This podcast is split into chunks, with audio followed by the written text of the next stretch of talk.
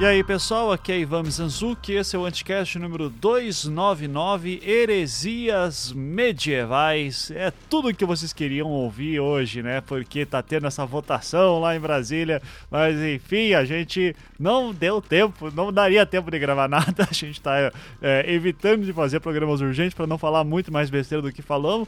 Então aqui vamos falar de um assunto que deu bastante tempo para estudar, só alguns séculos aí, e quem participou foram nossos queridos os historiadores aqui, nossa queridíssima Tupá Guerra finalmente voltando ao Anticast, agora que já está mais tranquilo do doutorado, já terminou a tese, ainda não defendeu, mas está quase lá. E temos também nosso querido João Carvalho aí também, que sabe de tudo muito. Então, a gente vai falar das principais heresias aí que todo mundo curte, é, enfim, é, vocês vão se divertir bastante, né? O que, que é heresia e tal, e daí a gente faz uma votação de qual é a heresia mais legal. É, Lembrando então que aos nossos queridos ouvintes que temos uma rede de podcast para vocês ouvirem e o Anticast faz parte delas, é o que encabeça. Nós temos também o Feito por Elas, que é o podcast lá da Isabel e da Angélica que falam sobre cinema produzido por mulheres. O Não Obstante, Filosofia do Becário, Visualmente, que fala sobre design e, e publicidade. E inclusive o último programa uh, eu participei falando sobre storytelling, uh, uma entrevista que o Almir e o Ricardo Ricardo fizeram comigo, ficou muito bacana. O Salve Melhor Juízo aí que tá já voltando muito em breve, o Thiago tá uh, aí de volta ao Brasil. Uh, quem mais? Que tem o É é Pedra, que é dos patrões, obviamente. E agosto chegou, o Projeto Humanos está chegando cada vez mais próximo. Então fiquem de olho em seus feeds, fiquem de olho lá na página de, do Facebook do Anticast, que uh, logo logo vai ter novidades uh, mais quentes. E se você é patrão, você já está sabendo uma coisa ou outra. E logo logo vou postar mais coisas interessantes lá na Cracóvia, o nosso grupo fechado no Facebook. E se você quiser fazer parte da Cracóvia e ficar mais por dentro das novidades, das fofocas, você basta virar patrão nosso uh, acessando anticast.com.br. Tem o um botão lá em cima, seja patrão você pode contribuir com a, com a quantia que você puder, que você quiser, é, ali pelo PagSeguro ou pelo Patreon. E daí, quando você virar patrão, você pede para entrar na Cracóvia, a gente libera lá o teu acesso. Beleza? Então, é isso. Vamos ver. Semana que vem, Anticast 300, hein? Não sei o que vai ser ainda. Estamos pensando. Então, vamos, vamos torcer aí para que seja uma pauta bacana. De repente, vai ser de GIFs, de gatinhos e memes. Não sei, né? Esse programa aí estamos devendo faz um tempo. Ah, um pequeno aviso também, antes da gente começar. Uh, a Tupá tava com um probleminha de conexão, então às vezes a fala dela dá uma cortadinha, mas enfim, é, passa rapidinho, nem perde muita coisa. E é isso. Fiquem agora com o programa. Começando mais um Anticast, hoje vamos fazer de novo aqueles papo histórico em que o João não para de falar e ele tá aqui. João Carvalho, tudo bom, João? Como é que você tá? Tô, tô tranquilo, Ivan. Tipo, sempre um prazer. É, quero pedir desculpa a todos os medievalistas que vão ouvir isso, porque eu tô Você falando é um uma medievalista, área...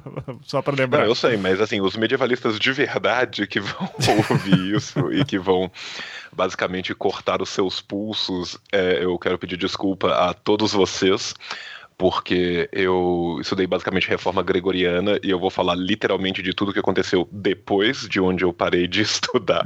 Então, eu, fica aí o, o, desculpa pelo vacilo, mas em compensação, para você que não sabe nada, vai parecer que eu sei alguma coisa. Então, uhum. cola conosco que você passa de ano. Que sou eu, no caso, e vou ficar fazendo pergunta a cada palavra difícil que você falar, que eu vou achar que você está inventando. Né? Então, já fica aqui o aviso que eu vou pedir. O que, que é isso, João? Várias vezes no programa, tá bom? E uh, temos aqui para acompanhar nossa querida quase doutora, praticamente doutora, mas que não gosta ainda de falar isso, vai, Tupá Guerra. Tudo bom, Tupá? Olá, tudo bom? É quase doutora, ainda não é doutora, porque ainda não teve a banca. Isso. E eu gostaria então, de, já que o João começou dessa forma, eu tenho que pedir as mesmas desculpas com antecipação a todos os medievalistas. Eu não sou medievalista, eu fico, eu sou metida só. eu acho que eu entendo mais de tipo técnicas de costura medievais do que, enfim, necessariamente. eu tenho pesquisado muito sobre isso nos últimos dias. Mas de qualquer forma, heresias são muito interessantes, né? Falei, desculpa. Tá, não era ok. pra ter falado já o tema. Não, não, calma. Não, não, já era. Fica tranquilo. Já, já teve introdução aqui. Aqui não ah, tem, não tem bem. problema, Ufa, não. Que susto. E eu vou. E eu não vou pedir desculpa nenhuma, porque é aquele negócio, a ignorância é uma benção nessas horas, então o pouco que eu sei, eu acho que eu sei pra caralho, né? E digo assim, nossa, porra, impressiono pra caramba numa aula de história da arte que só diz assim, ó, existiam heresias medievais, né? Então, ah, vamos lá, então começar pelos conceitos básicos, eu acho que daí aqui a Tupá pode nos, já nos elucidar o conceito de heresia, Tupá. Como que se forma uh, historicamente? Porque você, a tua pesquisa é anterior a isso, mas eu acho que acaba andando um pouquinho até ver o momento em que o, o, tema heresia vai se discutir, né? Como é que a gente vê isso uh, no, na história da Idade Média? Eu acho que para a gente começar um pouco, é bom a gente separar alguns termos de ortodoxia, heresia, enfim. Eu sempre achei esses termos profundamente confusos, então por isso que eu acho que é bom a gente começar falando deles. A heresia, então, basicamente, ela é o que está contrário ao que seria a forma correta de praticar a religião. E daí, claro, a gente tem um pequeno problema, especialmente no começo do cristianismo, para definir o que é uma heresia a partir do momento que você não tem uma religião formada e única ainda. Então, tem até pessoas que dizem que o cristianismo foi só uma das muitas heresias judaicas que existiam no período e foi a que sobreviveu. Então, assim, a gente tem essa questão de que heresia, praticamente toda religião vai ter algum tipo de heresia, no sentido em que você vai ter uma forma mais oficial de interpretar aquela religião e formas que não são consideradas oficiais. E claro que isso daí vai envolver muito mais política e outros fatores do que a religião em si. Uhum. Então a gente está num terreno assim bem complexo de mais de uma coisa. E a gente já vai ter então a partir lá desde o começo da cristianidade, do cristian, da cristianidade é feio, né? Do cristianismo, mil perdões. Desde o começo do cristianismo você já vai ter essa ideia de heresia ou do que, que as pessoas estão fazendo de errado. E acho que a gente vai poder, inclusive, mais tarde brincar de qual sua heresia favorita. Sim. a gente sim, pode sim. debater cada uma delas. Com certeza. É, isso que você falou, Tupá, é, eu já ouvi esse termo outras vezes também de que o cristianismo seria uma heresia judaica, né? Uh, o termo que eu até prefiro, assim, usando termos modernos, né, seria de uma seita judaica, né, começa com uma seita judaica de um grupo pequeno que tem uma certa interpretação, enfim. É, agora, salvo melhor juízo, é, não existe não existe no judaísmo antigo uma instituição com grande poder político que concentra e determina o que é o, o judaísmo correto. É, é por aí, mais ou menos, que essa vai ser a grande inovação da Igreja Católica como instituição?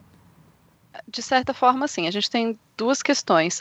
Por muito tempo se acreditou que o judaísmo era uma instituição única, especialmente porque a gente tem o templo. Então, o templo em Jerusalém seria a coisa que unifica o judaísmo. Só conforme a gente vai estudando e lendo os textos e os manuscritos do Mar Morto estão aí para trazer mais dúvidas para nossa cabeça, é, a gente percebe que na verdade a gente não pode falar de judaísmo na antiguidade, a gente tem que falar de judaísmos, uhum. bem no plural. E não é possível dizer qual era é, se tinha qual era necessariamente o oficial, qual era necessariamente a forma oficial de, de, de religião, até porque, como você disse, não era centralizado.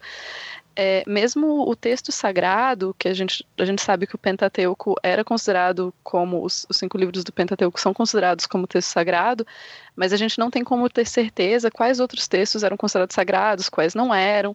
É bom as pessoas lembrarem que livros não existiam, pelo menos os judeus não utilizavam livros né, no formato que a gente conhece. Você tinha rolos de pergaminho.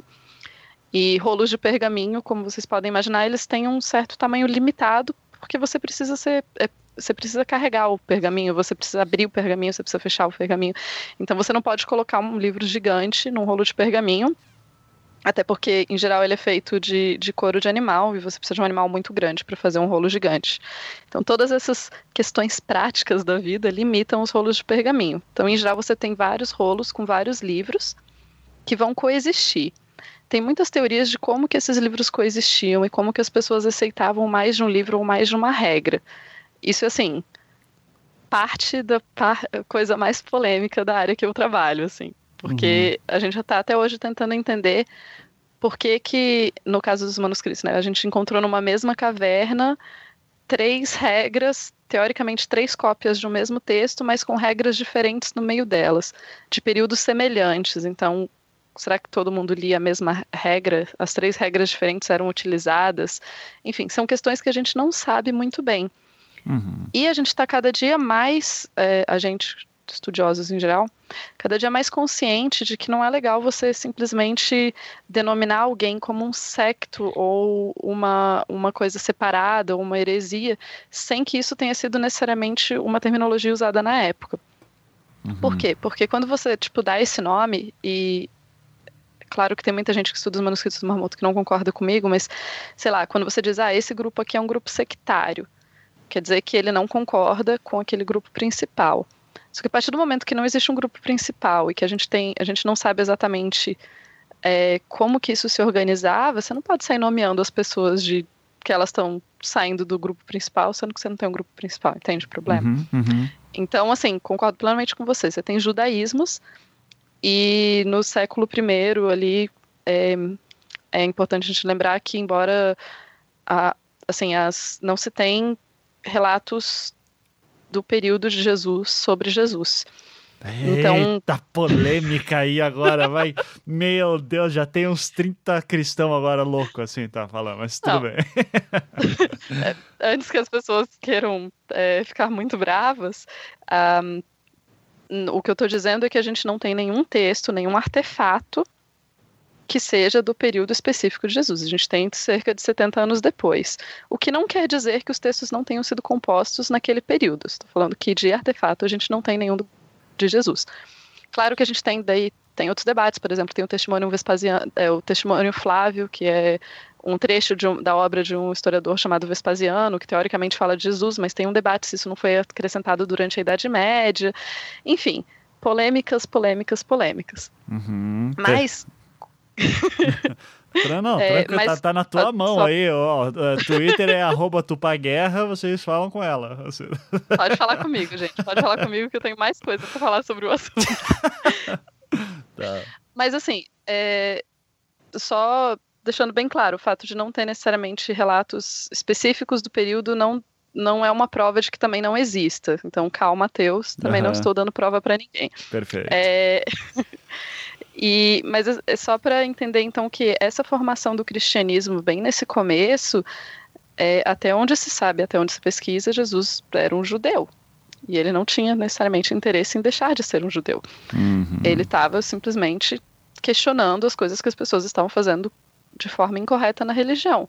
E eu tenho certeza que isso, assim, todo mundo já viu, historicamente a gente sabe, se repete, se repete, se repete, se repete. Quantas vezes a gente ouve as pessoas falando como, ah, não é essa forma correta de fazer isso, não é essa forma correta de fazer aquilo, enfim. Uhum. Então, todo esse começo do que seria heresia, por, por isso que alguns autores, eu não estou falando que eu concordo, mas por isso que alguns autores acabam dizendo que o cristianismo era mais uma dessas desses pequenos grupos é, do começo ali do judaísmo, é, do começo do, da, da, da era atual, que, que se separou e que começou a ter uma ideologia própria e daí cresceu mais que os outros. Uhum. Para quem acredita, porque era a doutrina correta. Uhum. Ou para quem não acredita, sorte. E aí, João? Que que. De, de, tudo que a Tupá falou, eu sei que o João já anotou umas 30 notas de rodapé ali também. Então. Não, eu, eu acho que, tipo assim, eu, eu sempre gosto, e a, a, Tupá com certeza tem a mesma mania do que, que eu tenho, porque isso é da nossa formação de historiador em, toda vez que a gente vai traçar um conceito, a gente começa meio que, que pela etimologia do conceito. A, a, própria palavra heresia, quando a gente fala heresia, a gente tem que entender de, de, de onde que isso vem. Heresia vem do grego, é, vem do grego hairesis, hairen, que significa escolher, tá? Uhum. É, o mesmo verbo que dá escolha. Então, em tese, o herético é o que escolhe, ao contrário da doxa, que é formada, e você tem a ortodoxia, que é seguir a doxa, onde você não teria, em tese, escolha. Então, é uma escolha feita contra o que está estabelecido. Tá? Uhum. Tá? Então, assim, e, e só pra gente entender de onde que vem a palavra heresia. Ah, fulano é herético fulano literalmente escolheu, optou por ir contra o rolê. Tá? Uhum. Então, assim, re resumindo, é, a gente tem que entender também, igual a Tupá falou, que não tem como eu ter uma ortodoxia sem a formação de uma doxa. Né? No cristianismo, isso vai acontecer depois do intertestamentário judaico. Para a gente só citar datas aqui, entre 2 antes de Cristo e 2 depois de Cristo, bem né, tipo, não exatamente nisso. Você tem todo o período intertestamentário judaico, é onde você tem a vida de Jesus, que eu não vou nem entrar no, no mérito, porque eu não apenas concordo com a Tupá, como eu iria um pouquinho mais além, mas eu vou poupar porque eu já sou comunista, então eu já vou deixar só os, os liberais me atacando. Você, você não está planejando conseguir mais inimigos, é isso? É, é tipo, eu não estou planejando, mas a, a, aparentemente a cada coisa que eu falo eu venho conseguindo, então assim, eu vou me manter. É tipo uma habilidade isso, especial. É uma habilidade especial. É. Se fosse se fosse GURPS, era uma peculiaridade de menos um ponto. Eu, eu atraio com os meus tweets. Que bom eu, que eu, eu acho que, não, eu, eu, eu, acho que basicamente eu e o Trump tem uma, tem uma a, a, essa maravilhosa. é, é, quase que um mitas coprófago do Twitter. Tudo que a gente encosta no Twitter vira merda, sabe? Tipo, Uhum. O, o, famoso Midas coprófago, conhecido popularmente por merdas, né? E a verdade é que, tipo assim, você tem a formação de um cânone a partir do primeiro concílio de Nicéia. O primeiro concílio de Nicéia ele só vai acontecer no ano de 325. Uhum. Começa em maio, termina em junho. 325 ou 24. Agora eu tô na dúvida. Acho que é 325. Pensa uma reunião longa. É, não, agora também é, pensa no que, que essa reunião decidiu, né? Então, assim. então você imagina. É, nessa, é, na própria patrística, tanto latina quanto grega, apesar da gente não poder necessariamente usar o termo herético antes do que é a doxa estabelecida, então você tem, na verdade, mais do que heresia, você tem grupos conflitantes por um poder. Então a gente tem que entender primeiro, é, quando eu estabeleço os textos do Novo Testamento, os textos que estão ali, eles não são o texto inteiro, eles são sinóticos. Para quem não sabe, o sinótico é basicamente eu vou podar tudo o que eu acho que não é permanente desses textos e vou deixar só aquilo que eu acho que vai durar através dos tempos. Então, os evangelhos, como nós conhecemos, eles não são os textos completos do evangelho, eles são sinóticos do evangelho. As querelas políticas que aconteciam no cristianismo primitivo, existem vários autores maravilhosos que falam sobre isso, é, elas tinham várias várias querelas sobre várias coisas diferentes. Então, por exemplo, assim, uma das coisas mais importantes que você teve durante muito tempo era sobre a própria natureza de Cristo e da Trindade. Isso é uma coisa que durou não só no cristianismo primitivo, mas que vai até o, o cristianismo medieval como um todo, apesar de na Baixa Idade Média você ter uma mudança nas querelas, as querelas deixam um pouco de ser teológicas para serem mais sociais. Então você vai ter heresias que são de, de caráter teológicos são heresias quase que acadêmicas, que são aquelas heresias que vão acontecer nos doutores, das pessoas que de fato davam aulas em faculdade, principalmente em Paris. Paris era o lugar de formar heresiarca, era uma coisa impressionante. Então, assim, o cara que se formava como professor, o cara que se formava em Paris e virava professor de alguma cátedra em Paris, você podia contar seis anos e até algum concílio falando que ele era herético. ah, isso, isso baixa Idade Média já, né, João? Isso baixa Sim. Idade Média Sim. já. Mas uhum. eu tô falando assim, lá no cristianismo primitivo, você teve várias querelas sobre a própria natureza do Cristo, você tem algumas heresias maravilhosas, depois nós vamos entrar no momento do Escolha Sua Heresia, onde eu vou falar dos meus queridos carpocracianos, os melhores hereges de todos. Mas, a gente tem que entender que tem todo um período de formação do catolicismo romano né?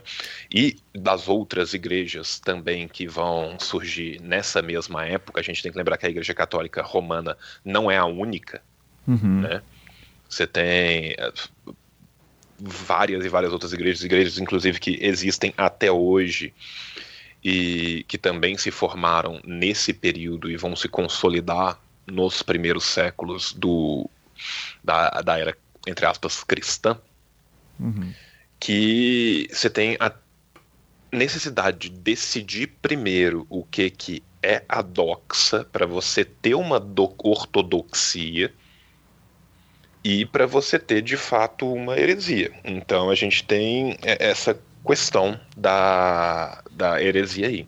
Uma outra coisa que é interessante a gente ver também é que a intolerância da igreja ao seu herege, ela muda de acordo com o tempo e muitas vezes ela parte muito mais dos poderes seculares do que da igreja em si. Até a igreja estabelecer uma inquisição e mesmo depois da igreja estabelecer uma inquisição, você ainda tem várias heresias que são tratadas de forma diferente em relação às questões políticas que elas ensejam. Então, nem todo herege vai ser perseguido e e queimado na fogueira. Alguns deles vão tentar ser convertidos e outros, antes de tentar ser convertidos, vão ser muito perseguidos e muito queimados se a questão política estiver envolvida. Uhum. Então tem também uma coisa que é interessante da, da gente pensar. Para esse começo do que a, a Tupá falou, eu vou, eu vou ficar por aqui. E eu quero ver o que, que o Ivan vai perguntar e para onde que ele quer que a gente vá. Ah, tá. Não, mas é. Porque você citou o Concílio de Nicéia, eu acho que é um bom momento ali para. Uh, eu, eu para entender o seguinte: se para entender o que, que é o cristianismo correto, precisa ter uma instituição que vai ditar isso. O Concílio de Nicéias, a gente pode dizer que é o momento em que se fortalece essa instituição católica. Agora vamos chamar vários líderes cristãos de vários locais uh, do Império Romano para definir, olha, gente, o cristianismo correto é isso aqui. Dá para dizer que é o Concílio de Nicéia que estabelece isso? Vai, João. Dá para dizer que o Concílio de Nicéia é um marco muito importante nisso. Isso são querelas que vão durar quase um milênio, tá? Então, por exemplo, assim, a, o, a natureza e o papel do bispo de Roma. Isso é uma querela que vai durar muito tempo.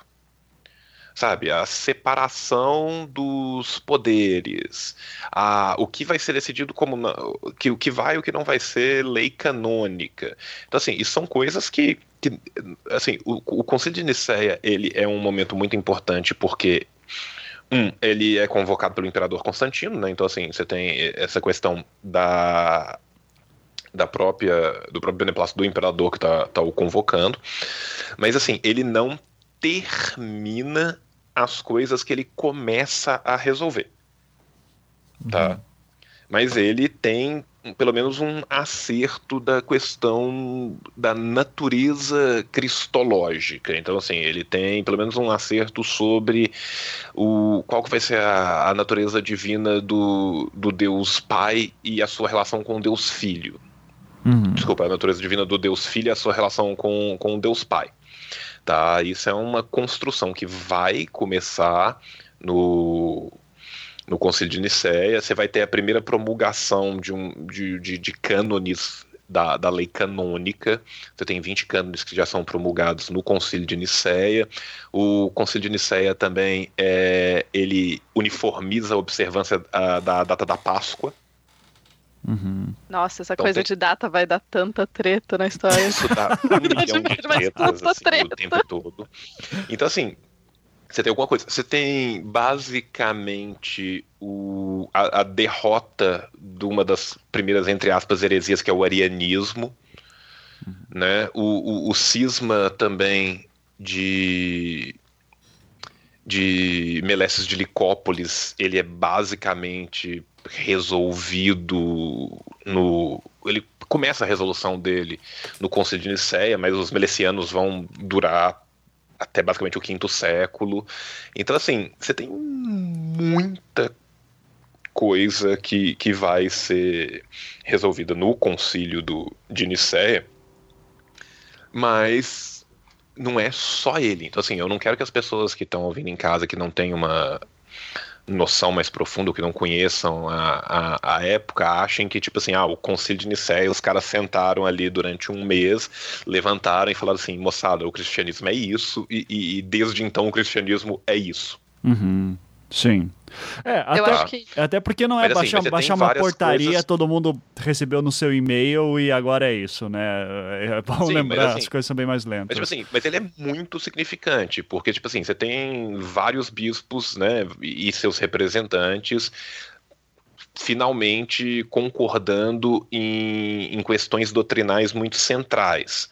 É, é, a primeira vez que o, que o imperador de fato tem um papel num concílio. Então, assim, você tem várias coisas que são muito importantes, mas não é como se ele tivesse resolvido a treta para sempre. Uhum. Perfeito. E aí, Tupá? É, né? Porque eu ia, eu só ia lembrar, assim, como você estava falando, que a história da construção do cristianismo e do que a gente tem hoje como cristianismo é muito mais complexa do que simplesmente o que alguma reunião resolveu. Uhum. E é por isso até que você tem muitos e muitos concílios, porque se o concílio tivesse dado para resolver tudo, não teria precisado de mais, né? Então, mas é verdade. E eu acho que é uma coisa que a gente tem que ter muito na cabeça é como que funciona a antiguidade, porque a gente está muito acostumado com é, internet, telefone, enfim, essas crianças que nasceram quando já existia internet, né? Uhum. É, a gente está tão acostumado com essa velocidade de informação e com ser muito fácil se comunicar com um lugar com outro, que a gente esquece que a gente está lidando com um período e com pessoas, com uma população que é principalmente iletrada, com uma sociedade que é baseada é, no oral e não no escrito, e com uma sociedade e com é, igrejas muito espalhadas em lugares muito distantes, onde não necessariamente a pessoa que está pregando é uma pessoa que teve como estudar profundamente ou que não necessariamente sabe ler. Então você tem boa parte das heresias que vão acabar se formando, boa parte não, até porque boa parte é de acadêmicos, mas tem várias que tem muito a ver com essa questão de como que a sociedade se desenvolvia mesmo. E é por isso que você vai precisar de mais de concílio, e é por isso que um único concílio não vai conseguir resolver todas as questões. Porque você tem mais de uma questão.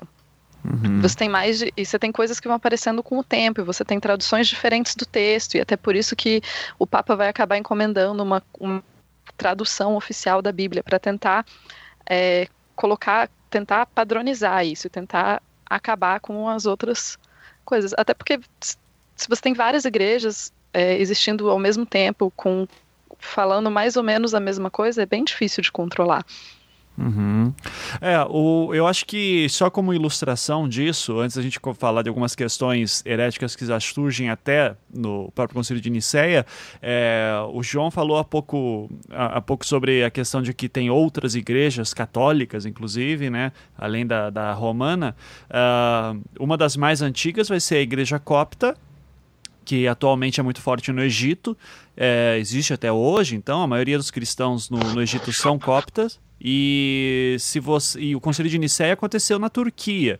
Ou seja, mesmo em ambientes próximos, você vai ver que vai ter uh, debates entre uh, setores diferentes de cristãos e que nem por isso os coptas desapareceram, como outras heresias que apareceram ali. Eu não sei nem se os coptas foram considerados heréticos uh, por questões políticas, você sabe, João?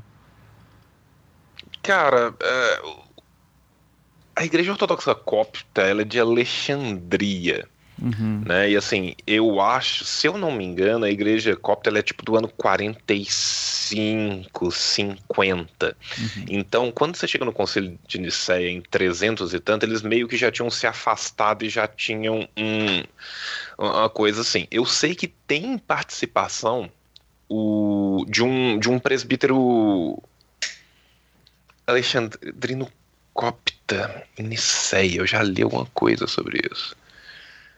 É, mas eles não vão ter o mesmo destino dos gnósticos, por exemplo, que eram muito fortes não, mas... e sumiram, né? Foram perseguidos. É bom, assim, su mas, assim, sumiram, mas assim, Evangelho de São João, né? Uhum. É, falar aí, qual, qual, qual, gnóstico a gente está falando? Porque gnóstico é um termo desses gnóstico termos que a gente usa para absolutamente tudo que não é cristão, assim. Tá, o pessoal Sabe. do Nag Hammadi que eu tô falando.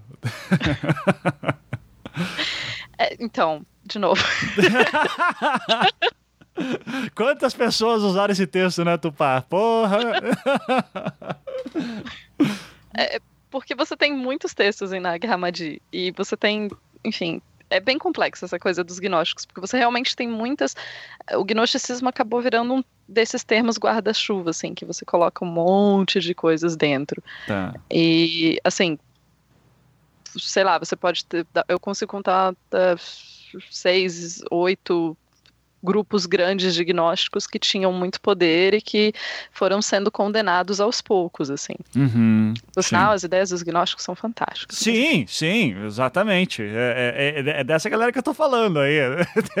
Só que eu não sei se todos esses grupos pensavam as mesmas coisas. Eu tô, eu tô, não. É, eu, eu tô me referindo, por exemplo, àquela interpretação de alguns grupos gnósticos, que daí eu não vou lembrar em qual exatamente, que acreditava, por exemplo, que na, no, a, a, visão, a visão que quando pensa em gnóstico, a gente pensa geralmente do, do demiurgo, né? Que é, o Deus do Antigo Testamento é um Deus falso, que a serpente veio ali para salvar a galera, que a mulher é a libertadora da, uh, da, da, raça humana. É, quem que era essa galera, você sabe? Então vamos colocar alguns nomes nas pessoas. Excelente. Uh, digamos assim, heresias gnósticas, já que a gente está colocando em categorias. Uhum. Você tem, por exemplo, os maniqueístas, que é, tinham essa ideia, era uma coisa muito mais baseada na, num dualismo. Porque que acontece? É, a ideia de, de bem e mal. Porque a gente pode até pensar que o catolicismo é uma religião dualista, mas ela não é completamente dualista, porque uhum. é, Deus ele tem mais poder do que o demônio.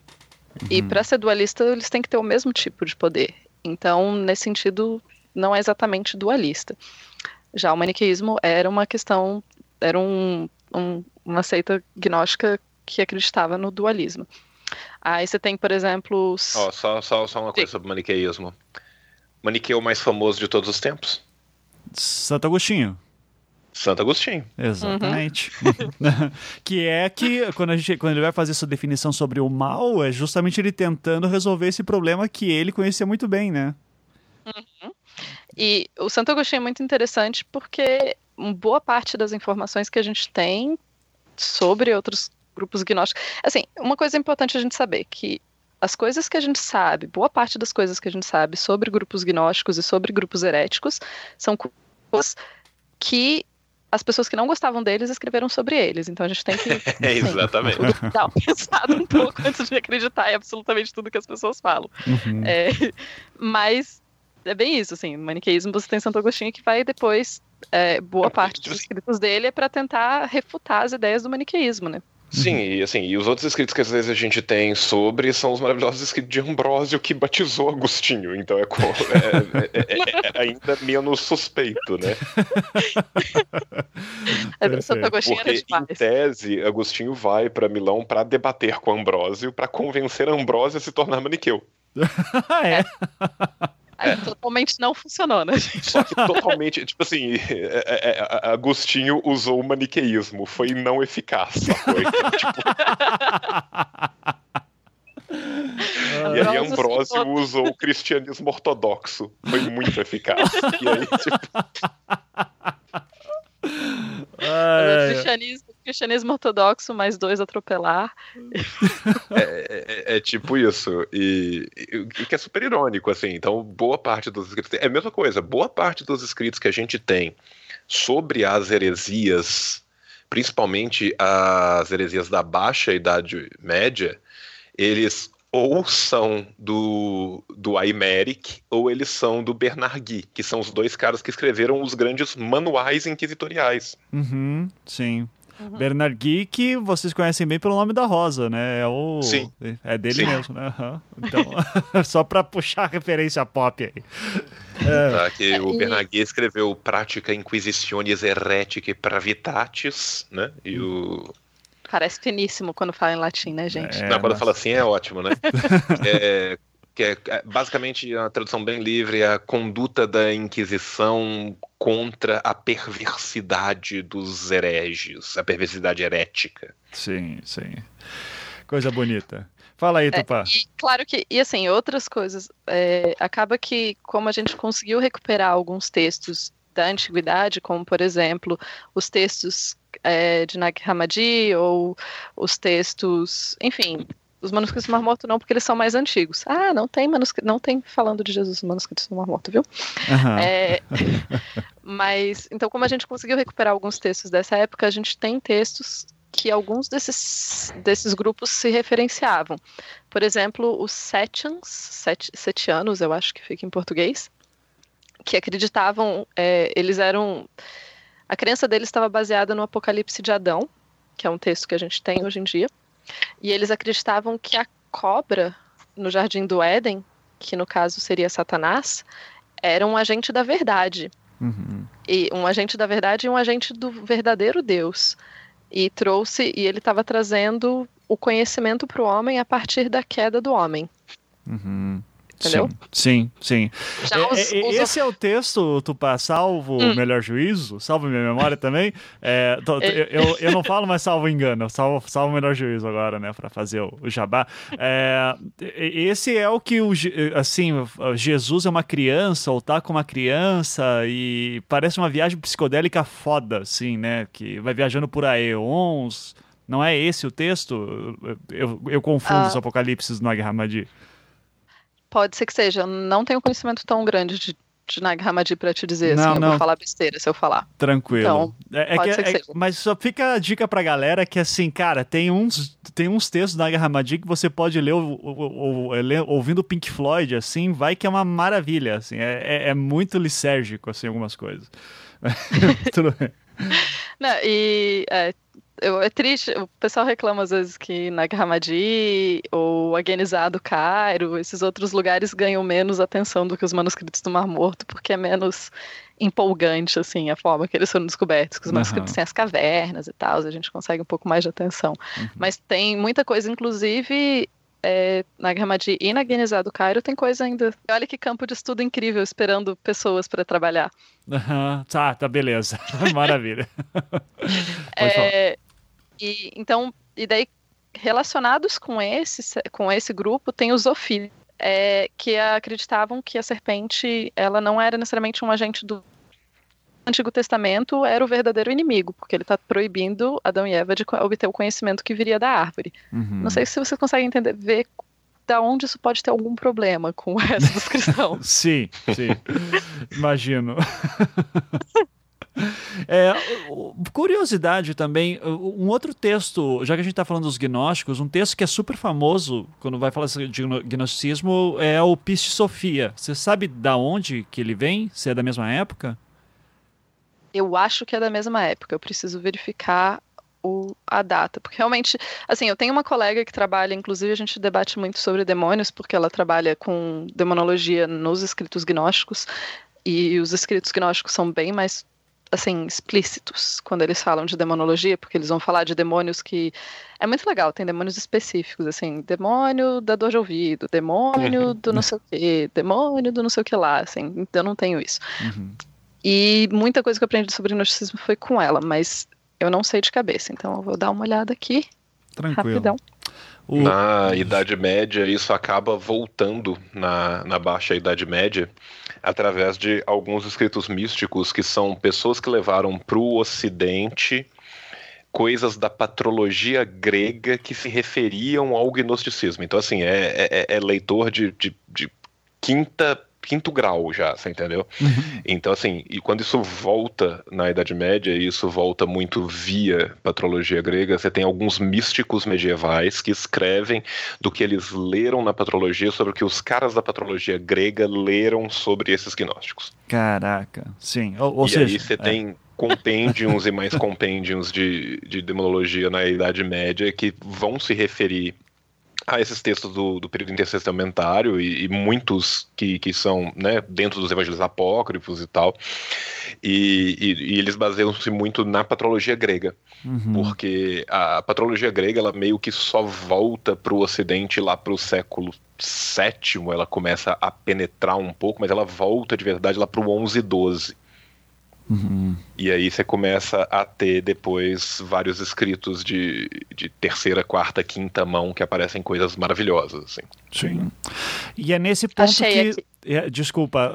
É, Não, pode é, falar, desculpa. Mas é que é nesse ponto que, o, por exemplo, o Nag Hammadi, que só vai ser encontrado no século XX, uh, ah, já se suspeitava que esses textos existiam porque eles eram citados por outras pessoas que citavam outras Sim. que citavam outras, né?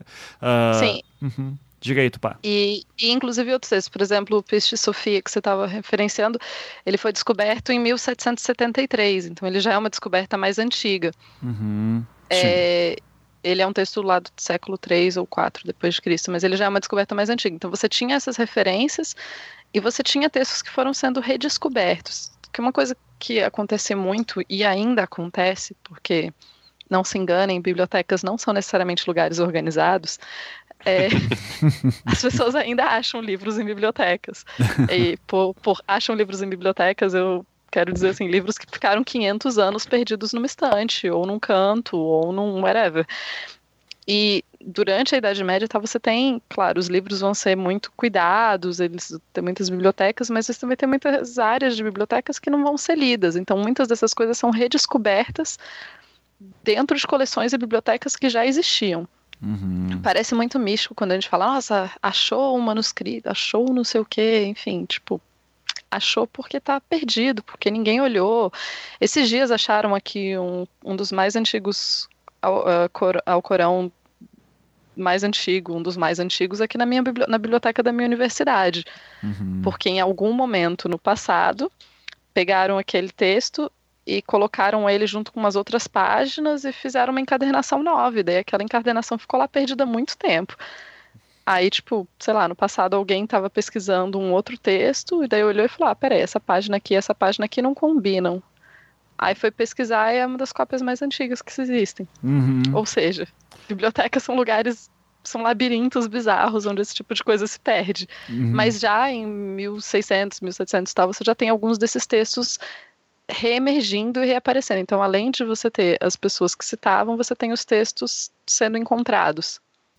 Sim, sim.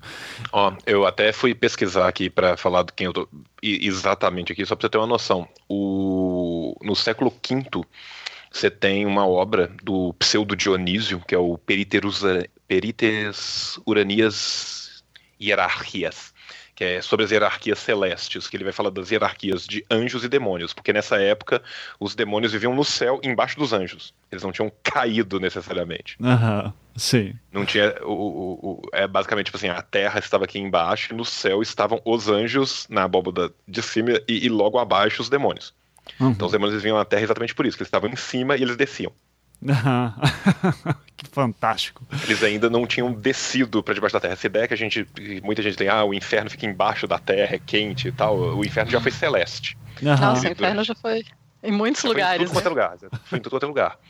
E aí, tipo, por exemplo, assim, isso, o, aí o Dionísio Pseudo-Aeropagita, ele vai ser traduzido ao latim por um outro místico, que é o Scotus Erígena, no, no século IX. E no século XII, o São Vítor escreve um comentário sobre a obra que hoje a gente chama de Pseudo-Dionísio Areopagita, mas sobre a obra de Dionísio Areopagita, sem saber grego, sem nunca ter lido a obra, lendo excertos de Scotus Erígena. E ele faz um comentário gigante. Isso é outra coisa que muitos textos que a gente tem ou que a gente sabe que existiram é porque alguém copiou algumas frases e citou em outros textos. Então, assim, é uma bagunça. E às vezes, tipo, ah, a gente sabe que existiu essa obra, a gente deu a sorte desse caso da obra ainda existir, mas às vezes você só tem esse comentário que esse cara que não leu a obra completa fez, entendeu? Uhum. E daí você tem que tentar achar a partir de dicas e coisas, voltar e fazer engenharia reversa para entender.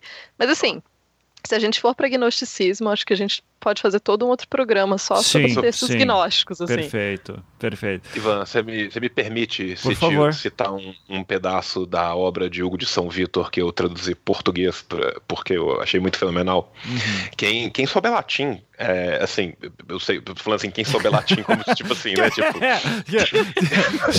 Quando você não estiver fazendo nada. Quem tiver, quem tiver Android, entra no Google Play, né? Assim, é, é desse nível que você tá falando. Tudo, tudo bem. Se você usa o Windows, né? Mas é, se, se eu não me engano, eu acho que pelo, pelo Google Translate você ainda consegue alguma coisa do latim. Tem mal, mas consegue. Tá. Ah. Cara, eu, eu, eu, agora tô, tô ligeiramente constrangido do, do, da minha última frase. Porque, eu, assim, tá, foi, foi tal, mas assim, a, a patrologia latina, tá? Que foi organizada pelo Mini, mas o Mini morreu sem ver ela pronta, ela está disponível em sua inteireza, ou pelo menos boa parte dela, num site que chama Documenta Católica Omnia. que está todo em latim e tem várias fontes do período medieval e do cristianismo primitivo. Então, assim, se você é um pesquisador da área e tem interesse, lá é uma fonte sem fim de você achar as coisas. Na patrologia latina, no livro 175, tem a obra completa de, de, de Hugo de São Vitor, tem o Comentariorum in Hierarchiam Celestim San Dionisio Aeropagitae, que é o comentário sobre a hierarquia celeste de São Dionísio Aeropagita, que eu adoro que, que, que ele ainda vira santo. Uhum. É, que tem um trecho que fala de como que esses demônios faziam, que é maravilhoso. Eu vou me permitir. Certa freira estava sendo constantemente tentada por um demônio a cometer a luxúria. Ela então reza para ser aliviada dessa tentação. Eis que aparece um anjo e recomenda um versículo de certo salmo como cura.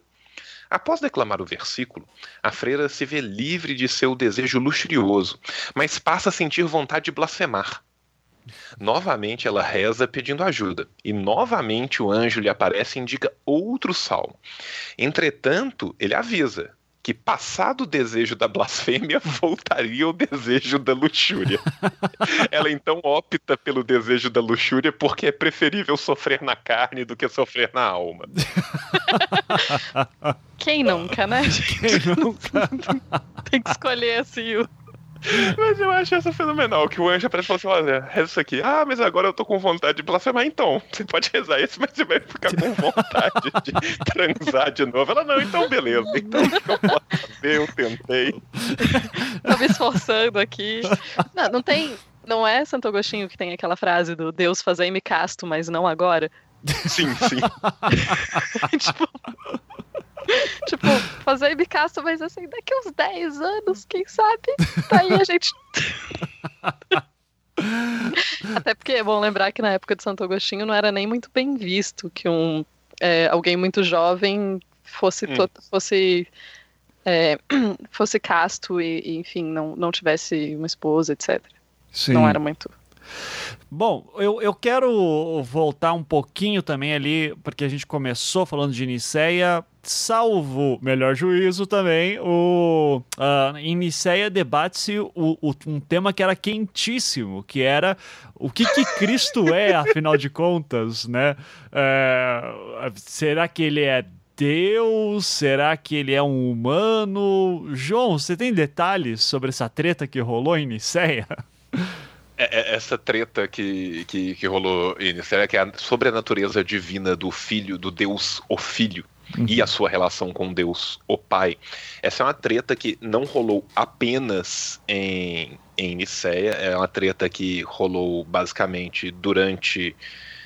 Cara, quase todas as heresias, a, a, as teológicas e as populares, até a Idade Média como um todo, elas vão ter algum tipo de discussão da questão cristológica entre Jesus e, de, e, Deus Pai, tá? Uhum. Então, assim, isso não é uma coisa que, que vinha dessa época, isso já acontecia desde o começo. Então, assim, mais uma vez, se a gente for voltar nos gnosticismos, a gente vai ter diversas visões. Se a gente for voltar em algumas querelas que são do cristianismo primitivo, que eu prefiro usar o termo querela do que heresia, se a gente for pro arianismo, a gente vai ter outra visão. É, então, assim, isso foi uma questão que foi muito discutida na no Concílio de Nicéia, mas ela não termina no Concílio de Nicéia. Uhum. Tá? Então, assim, é, você tem uma discussão sobre isso no Concílio de Nicéia? Sim. Só que isso não termina no Concílio de Nicéia. Isso é uma questão que é disputada basicamente em, em várias outras heresias, tanto da alta quanto da baixa Idade Média. Uhum. Tá? E basicamente o, o, que eles queriam era chegar em algo que fosse estabelecido pelo. que a igreja pudesse virar e falar assim: não, nós vamos falar que é isto aqui. Uhum. Tá? Então, assim, a primeira coisa que a gente tem que lembrar do, do Concílio de, de Nicéia é que, apesar de se ter essa ideia sobre a deidade ou não de Cristo, você não tem no Concílio de Nicéia uma discussão da questão da trindade. Tá. Uhum. Tá, então assim, é, o Conselho de Nicéia ele se foca na questão da deidade de Cristo. Hoje em dia, com nós formados no mundo do catolicismo, é muito fácil falar que Cristo é Deus. Uhum. Com o Pai e com o Espírito Santo, ele é três e ele é uno. Né? Isso assim, qualquer um, mesmo que não tenha sido educado dentro da Igreja Católica, meio que sabe na época não era tão bem assim. Então você tinha várias questões. Então, por exemplo, assim, só para citar uma heresia dez séculos depois, não são dez, são nove, mas do, do, do Conselho de Nicéia. Para quem é dualista, Cristo jamais poderia ter sido um homem. Uhum. Mesmo que ele fosse Deus, ele seria uma emanação do Deus e não o Deus em si. Porque o Deus. É, o que, no dualismo, por exemplo, cátaro. O, você tem dois princípios: você tem Satã e você tem Deus. Você tem dois tipos de catarismos. Né? Você tem é, os cátaros da França e os cátaros do norte da Itália. Os cátaros da França eles eram mais. Eles eram brutalmente dualistas. Deus é bom e fez o céu, com muitas aspas no céu, fez o, fez o mundo metafísico. Satã é ruim e fez a terra. Se Satã, que é a representação do mal, fez a terra, que é corrupta e é má, jamais Deus existiria em carne no reino de Satã. Então, Jesus seria uma manifestação que seria basicamente uma, entre aspas, ilusão se manifestando no mundo de Satã para mostrar às pessoas o caminho correto. Hum. Mas ele jamais poderia ter tomado a forma. Mas Deus, que é bom, jamais ter, poderia tomar a forma carnal, que é, em sua essência, ruim. Entendeu? Uhum, uhum. Sim. O, e, e isso só para dar um exemplo da, da, de que isso dava treta foda, assim, a galera se matava por causa disso? Ou era mais bate-boca na rua, assim, tipo, seu não, bosta? Assim, não, não. Tipo, para além do bate-boca na rua e para além do, do, do bate-boca teológico, conhecido popularmente como patrologia, você tinha de As fato, pessoas escreviam livros, né? As pessoas escreviam livros, sabe? Falando o que, é que elas achavam, e, e aí elas escreviam livros contra aqueles livros Uhum. Tanto que você tem vários livros que, que em, em, latim isso é ótimo, porque fica muito claro. Você tem o livro do fulano, que tem um nome X, e você tem o livro do ciclano, que é contra o livro do fulano, sabe? É, muitos é, livros assim. E o é pessoal é achando que o problema é ter só no Facebook, né, cara? Você... Não, não. Cara, questão de Facebook não dá duas páginas de A4. Nós estamos falando é. de nego que escrevia seis, sete tomos. Uhum tá? tipo, 4 mil, 5 mil páginas de um assunto, o outro cara lia e falava assim, ah é Playboy, e escrevia mais 10 tomos, literalmente que o nome do livro era tipo assim, contra fulano. Vai pensando, as pessoas se achando que arrasa no debate porque escreve meia página de comentário. e aí, normalmente, uma, uma geração depois, vinha alguém que escrevia comentário de contra fulano, refutando ambos. Uhum. Uhum. Sim. Ah, e aí o mundo acadêmico um era, era, incrível. É, era, era, outra coisa. E, e vinha um quarto cara que escrevia um, um livro chamado simplesmente Suma Tócios. Ou seja, resumão de tudo falando que todo mundo é viado. É, é, é, cara, era um negócio de louco, assim. Então, assim, é, além de toda a querela teológica da coisa, isso tinha questões políticas envolvidas que você tem que pensar o seguinte: é, essa questão cê, cê, é um mundo onde você não pode dissociar religião de política. Uhum. Então, assim, para que houvesse, por exemplo, a, o espalhamento, eu estava falando dos cátaros, para que tivesse o espalhamento dos cátaros, a ponto de eu falar assim, tinha os cátaros da, da França, do sul da França, e tinha os cátaros do norte da Itália, isso significava que tinha, você tinha oito bispados, chegaram até onze bispados cátaros espalhados entre os dois, bispados, tá? Uhum. Então, assim, você tinha 11 bispos com vários presbíteros, com vários diáconos, várias pessoas abaixo deles, espalhado em 11 é, regiões diferentes que espalhavam no que hoje são dois países diferentes, no que na época eram vários e vários reinos e baronatos e, e coisas congêneres. E essas pessoas tinham que ter o apoio do, dos regentes seculares dessa região. Uhum. Então você tinha toda uma aristocracia que estava envolvida, às vezes você tinha uma burguesia insurgente já depois de certa época que estava envolvida. Então, assim, você tinha todo um aparato social que estava envolvido com isso, também contando com formação de exércitos. A, a nossa querida Inquisição, ela é criada um ano depois do final da Cruzada Cátara que é feita contra os cátaros. E a cruzada que é feita contra os cátaros, ela basicamente é uma guerra que dura 28 anos. Uhum.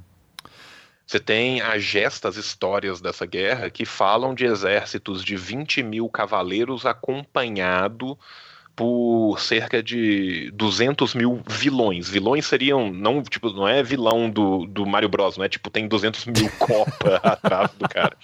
São pessoas das vilas. Então, por exemplo, assim, um cavaleiro ele teria três páginas, mais dois armeiros, mais um outro cara que ia com ele. Então são seis. Para cada cavaleiro você tem seis pessoas lutando. Uhum. Entendeu? Sim. É óbvio que esses números são muito inflacionados e muito fantasiosos, mas o número de 20 mil cavaleiros não é fantasioso. Se você pensar que você teria ali 70, 80 mil pessoas como um todo além desses 20 mil, você teria mais 60, 50, 40 mil pessoas acompanhando ele em exércitos marchando. Isso é real. Uhum. E muitos lugares onde uma heresia começava a se espalhar e ela passava até algum tipo de influência política, essa influência política criava um problema para outras regiões com influências políticas diferentes, você tinha guerras e eram guerras de dizimação. Você não tem direito internacional. Você não tem a ONU, você, você não tem. A Ana Luísa ainda não chegou nesse nosso papo. Muito embora existiam umas certas regras que as pessoas costumavam seguir, né? Tipo, não se derruba ah, as sim. árvores do, do território inimigo. Porque é, não, tipo assim, se, você não derrubar. É aquela coisa, tem, tem, regras que você deveria seguir e que você não seguia. Então, por exemplo, assim, em tese, é muito feio você jogar os cadáveres na água que alimenta a cidade para matar o pessoal de doença. Mas você uhum. fazia isso? Ah, fazia. fazia. Mas é que eu acho muito bom em você tem tratados tal que falam, falam é, especialmente mais na antiguidade, né? Falando assim, ah, quando sobre assim boas maneiras na guerra, né? E como você, por exemplo, não deve, quando você ataca um território inimigo, você pode matar todo mundo, destruir a cidade, queimar tudo, mas não derruba as árvores, gente. É, porra, sacanagem, né? mas tem mas um é... motivo, né? Porque se você vai, tipo, reconquistar aquele território, mesmo que você mate todo mundo que tá lá, tipo, plantar árvore demora pra caramba, não vale a pena, especialmente com oliveiras, assim, não derruba é, oliveiras. É, tipo assim, se você não derruba as árvores, se você puder não matar todos os bois, deixa alguns, Uhum. Sim, Sabe? Sim. Se você for queimar o pasto, você não queima todos os pastos da mesma coisa para ter, ter semente para plantar depois, sabe? Esse tipo de coisa. Uhum. Tem uma certa ética. Tem. tem, tem uma certa ética. Mas ainda assim, isso é uma questão que levava não só a, a, a disputas acadêmicas e querelas teológicas e, e, cartas e mais epístolas que iam e voltavam entre bispados. Que você tem que pensar também, gente, que tipo assim, beleza, nós estamos decidindo ali em, em Liceia o, o, a primazia do bispado romano. Mas ainda assim, cara, se você for pensar a distância a ser percorrida entre o bispado romano e os outros bispados, é uma coisa bem grande. E não é como se naquela época, tipo assim, é, Irineu não escreveu adversos raireses com base em mensagens do WhatsApp, sacou? Ninguém ficava mandando pro Irineu aqui, ó. Aí, Irineu, aqui em Constantinopla, os malucos decidiram que Cristo não é Deus, não. Você entendeu? Então, assim. ai, ai. A, a, coisa era muito mais difícil. Então, por exemplo, assim, às vezes você tinha, mesmo durante guerra, você tinha períodos de paz que as coisas voltavam a ter um florit. Então, na, na cruzada contra os abringenses, contra os cátaros, você tem um período de seis anos que os cátaros tiveram uma derrota horrível, tá? E mais ou menos em 1220, entre 1220 e 1226, o pessoal falou assim: não, eles meio que perderam, tá de boa. Uhum. Nesses seis anos, eles tinham meio que se escondido nas montanhas. Eles falaram assim: peraí, todo mundo foi embora. Três anos depois, eles voltaram pra cidade e começaram a abrir os mosteiros tudo de novo. e aí, seis anos depois, no meio da guerra, a galera meio que percebeu e falou assim: peraí, eles voltaram, gente. e aí tiveram que juntar um outro exército pra ir lá e matar eles de novo. Aham. Sim. E isso nós estamos falando de 10 séculos depois. O, o que 10 séculos depois não significa muito, porque assim, se a gente for pensar o que, que você tinha de estrada mais ou menos nos anos 300 e o que, que você tinha de estrada mais ou menos na virada de 1100 para 1200, não é tão diferente assim. Porque você perdeu muita coisa e depois você reconstruiu. Só que você teve todo um floro de rotas e entrocamentos comerciais a partir do século IX. Então, assim, você já tem. Você já pode falar que na virada, né, ali pro, pro, pro 13, as coisas já estavam melhores. Então, assim, mesmo assim com isso, mesmo assim com, com, com, com as pessoas passando as informações de uma a outra, foram seis anos de intertício no meio de uma guerra. Uhum. Sim. Ah, ficar guerreando o tempo todo cansa, né, gente? Tem Can- que. É, cansa. Tem, tem que dar uma. Tem que ver, porra, tem que ver as séries que estão atrasadas, afinal de contas, né? É, eu, eu, eu acho legal reforçar isso que o João tá falando, porque é uma coisa que a- a- às vezes as pessoas vão pensar em Idade Média e vão pensar, ah, sempre teve Inquisição, herege sempre foi pra fogueira, e é bom lembrar que heresia era um problema que, assim, pelo menos a partir do século IV, existia, florescia e nem sempre era combatida com armas. Os casos dos catros são dos exemplos mais fortes, assim, né, de, de combate armado, É, mas é que é uma coisa que para aquela pessoa que se diz assim, poxa, mas como é que podia existir herege se já fazia mil anos que os caras estavam lutando contra a heresia? Era por causa disso, era difícil comunicação, às vezes não tinha um, um algoritmo do, do, do Twitter que ficava lendo assim todo mundo e dizer, opa, o cara tá usando essa hashtag aqui, então vamos dar uma olhada no, no rolê que tá rolando naquela cidade. É, então, eu... eu Não, já- e outra coisa assim, se for pensar só, só pra gente voltar em Niceia pra fechar uma questão, por exemplo assim, a gente fala muito da formação do cânone bíblico em Niceia, mas o cânone bíblico, ele termina de se formar, os livros que vão estar na Bíblia, da forma que eles vão estar, na ordem que eles vão estar escritos. Igual ficou meio que estabelecido durante a Idade Média, isso vai ser estabelecido mesmo no século IX. O, o Apocalipse de São João é um dos melhores exemplos disso. Ele vai e volta, vem pedaço, some pedaço, vai, vem, não fica. Você entendeu? E, isso até o século VII. Uhum. E, E- e- e difícil, o cara, o cara lá em Roma toma uma decisão até chegar lá na puta que pariu, demora também, né? Fala aí, Tupá. Desculpa.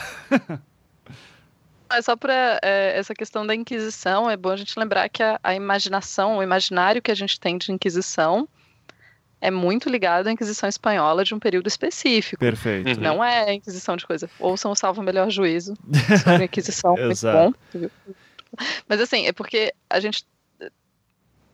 É comum, a gente tende a entender a Idade Média como um período único em que as coisas aconteceram de um único jeito. E a gente está falando, assim, de diversos povos, de diversos lugares com especificidades muito grandes. Então não dá pra gente dizer que existia Inquisição, ponto, e todo mundo morria na fogueira. Não, não acontecia assim. É Uhum. muito mais complexo do que isso. Inclusive, essa Inquisição Tá, e- espanhola que bota uma galera na fogueira já é a Idade Moderna, né? Não, Uhum. não Sim, é não. nem medieval. Só- E ninguém espera ela chegar. Aham. voltando lá no. Vou- Não resistiu. a, a- nossa principal arma é o medo. O medo e a devoção papal. É, mas, cara, eu, eu, eu amo demais esse sketch. É um dos melhores sketches da história da humanidade. É, eu, eu vou parar pra contar. Eu ia falar uma coisa muito séria, mas eu vou falar uma bobagem. Um amigo meu tava fazendo uma prova que ele resolveu fazer uma matéria de filosofia. E ele resolveu fazer uma matéria de lógica pura da filosofia. Deus sabe por quê. E ele não tava conseguindo entender porra nenhuma. E, e aí ele virou pra mim e falou assim: João, tem como você invadir a minha prova e causar uma confusão tão grande que a prova seja é, adiada? Eu falei: olha, eu só tenho como tentar. e eu tinha um manto preto aqui em casa e a gente entrou dentro da. da da prova dele falando ninguém espera a Inquisição espanhola. A gente fez literalmente o sketch todo. E a prova virou pandemônio. sabe? E, e com isso ele ganhou três dias. Então, Ótimo. Eu, eu, só fico imaginando o motivo de você ter esse manto preto em casa, viu, João? Tá, mas... Ah, era pra, era pra né, shows e, e, outras coisas, mas é, tá. se eu tivesse um manto branco em casa, seria preocupante, cara. tá bom. Mas ó, eu, eu eu, inclusive, tenho uma caneca aqui em casa que, que diz isso. Ninguém espera Inquisição Espanhola. E você vira Não, a caneca e, e, do outro assim, lado tá com escreveu a prova gigante de lógica no quadro, eu combinei com ele e falei assim, pô, professor, o que, que é isso? É Inquisição Espanhola? Só pra ele gritar isso, era minha deixa na porta. tá certo. Bom, eu, eu oh, queria... Mas voltando para falar uma coisa Fala séria, desculpe, tá, então, diga, diga, diga, diga. Só vou te interromper essa. É, antes de 1100, principalmente, ou seja, vamos falar aí, na Alta Idade Média como um todo, é, a ideia da igreja para suprimir a heresia era normalmente pela proscrição através de bulas, ou na proscrição através de um sínodo, ou num caso mais sério, através de um concílio, mas normalmente essas pessoas eram presas e admoestadas a, a, a, voltar à fé verdadeira, ou senão elas eram mandadas para mosteiros, onde elas iam passar o resto da vida pensando sobre aquilo que eles escreveram. Era muito raro você ter execução. Então, quando a gente pensa em Inquisição, que a gente pensa na galera tocando terror e matando a Deus dará e a fogueira queimando, tá? a gente está pensando lá na frente. Uhum. Tá? Para você e ter uma ideia. Lá na frente, né? Assim, é, bem lá na frente eu tô falando assim, em relação à baixa Idade Média, nós estamos falando de 1300, 1240 em diante já, já o bicho pega. Com os cátaros já pega pra caralho. Mas no uhum. caso dos cátaros é uma questão muito mais política do que a igreja falando queimem esses filhos da puta. Tanto que o, os dois maiores é, teólogos, os santos que estavam vivos no momento e que estavam pregando contra os cátaros, São Bernardo de Clairvaux e, e São Domingos, ambos escrevem contra a, a primeira batalha que tem, onde uma cidade cátara é dizimada e basicamente todos os seus habitantes se, são mortos. Tá? Então, assim, você literalmente tem são Bernardo escrevendo, falando assim: olha, a gente entende que as pessoas ficaram revoltadas com aquilo e tenham posto fogo na cidade e nas pessoas, a gente entende, mas, gente, é preferível convencer pelas palavras. Uhum. Não é tipo assim, a gente condena, a gente tá muito triste, não. Não, aconteceu, rolou, beleza, a gente achou show. Porém, menos. Uhum. Fala aí, Tupá. É, eu acho que é, não, eu acho que é interessante a gente entender como que quem lida com heresia onde e como, assim. Porque primeiro quando a gente fala de heresia medieval, a gente não fala só, a gente está falando, claro, de cristianismo, mas a gente também tem conceito de heresia no islamismo e no judaísmo, né? Isso, cada um vai lidar de alguma forma diferente. Mas basicamente no cristianismo do mundo latino, digamos assim, ou do mundo que fala latim, ou enfim, do lado de cá, basicamente você tem um sistema muito complexo de quem vai lidar com a heresia. Pode ser que seja o rei, pode ser que seja o papa, tem uns papas que são mais de ir atrás de heresia, tem uns papas mais de boas, tem uns reis mais de ir atrás de heresia, tem uns reis mais de boa. É meio que uma grande cooperação e quem que vai perseguir quando e onde, boa parte disso por decisão política e tal. Já no Império Bizantino, você tem uma questão um pouco diferente, é meio que uma questão que todo mundo concordava. A, quem tem que perseguir a heresia é o imperador. Uhum. O, o líder religioso não, não se envolve tanto. A heresia é uma questão que o imperador que tem que cuidar, o imperador que tem que ir atrás. Então, é interessante a gente ver assim como isso funciona. É claro que dentro do judaísmo a gente tem um pequeno problema o grande problema é que os judeus eles estão vivendo sob governo de outros povos, né? Eles estão vivendo em pequenas comunidades menores, eles não têm esse poder estatal, entre aspas, porque não existe ainda a ideia de Estado, mas assim, entendo. Eles então não têm esse poder todo, então eles não têm como lidar com a heresia com essas dessa forma tão é, organizada, entre aspas, no sentido de é, de ações grandes que serem feitas. Assim, eles vão, sei lá, expulsar a pessoa da comunidade e tal, o que obviamente não é bom para a pessoa e pode significar a morte daquela pessoa, mas não é uma. Não, por isso você tem muito menos textos. E no islamismo também você. Aí você também tem outras questões, porque vai depender muito de política é, e quem que quem que vai perseguir, se vai ser é, quem que vai estar, tá, quem que vai estar tá no poder e quem, se é, o, se é um califado, como que esse califado está funcionando, quem que vai perseguir, etc, etc, etc.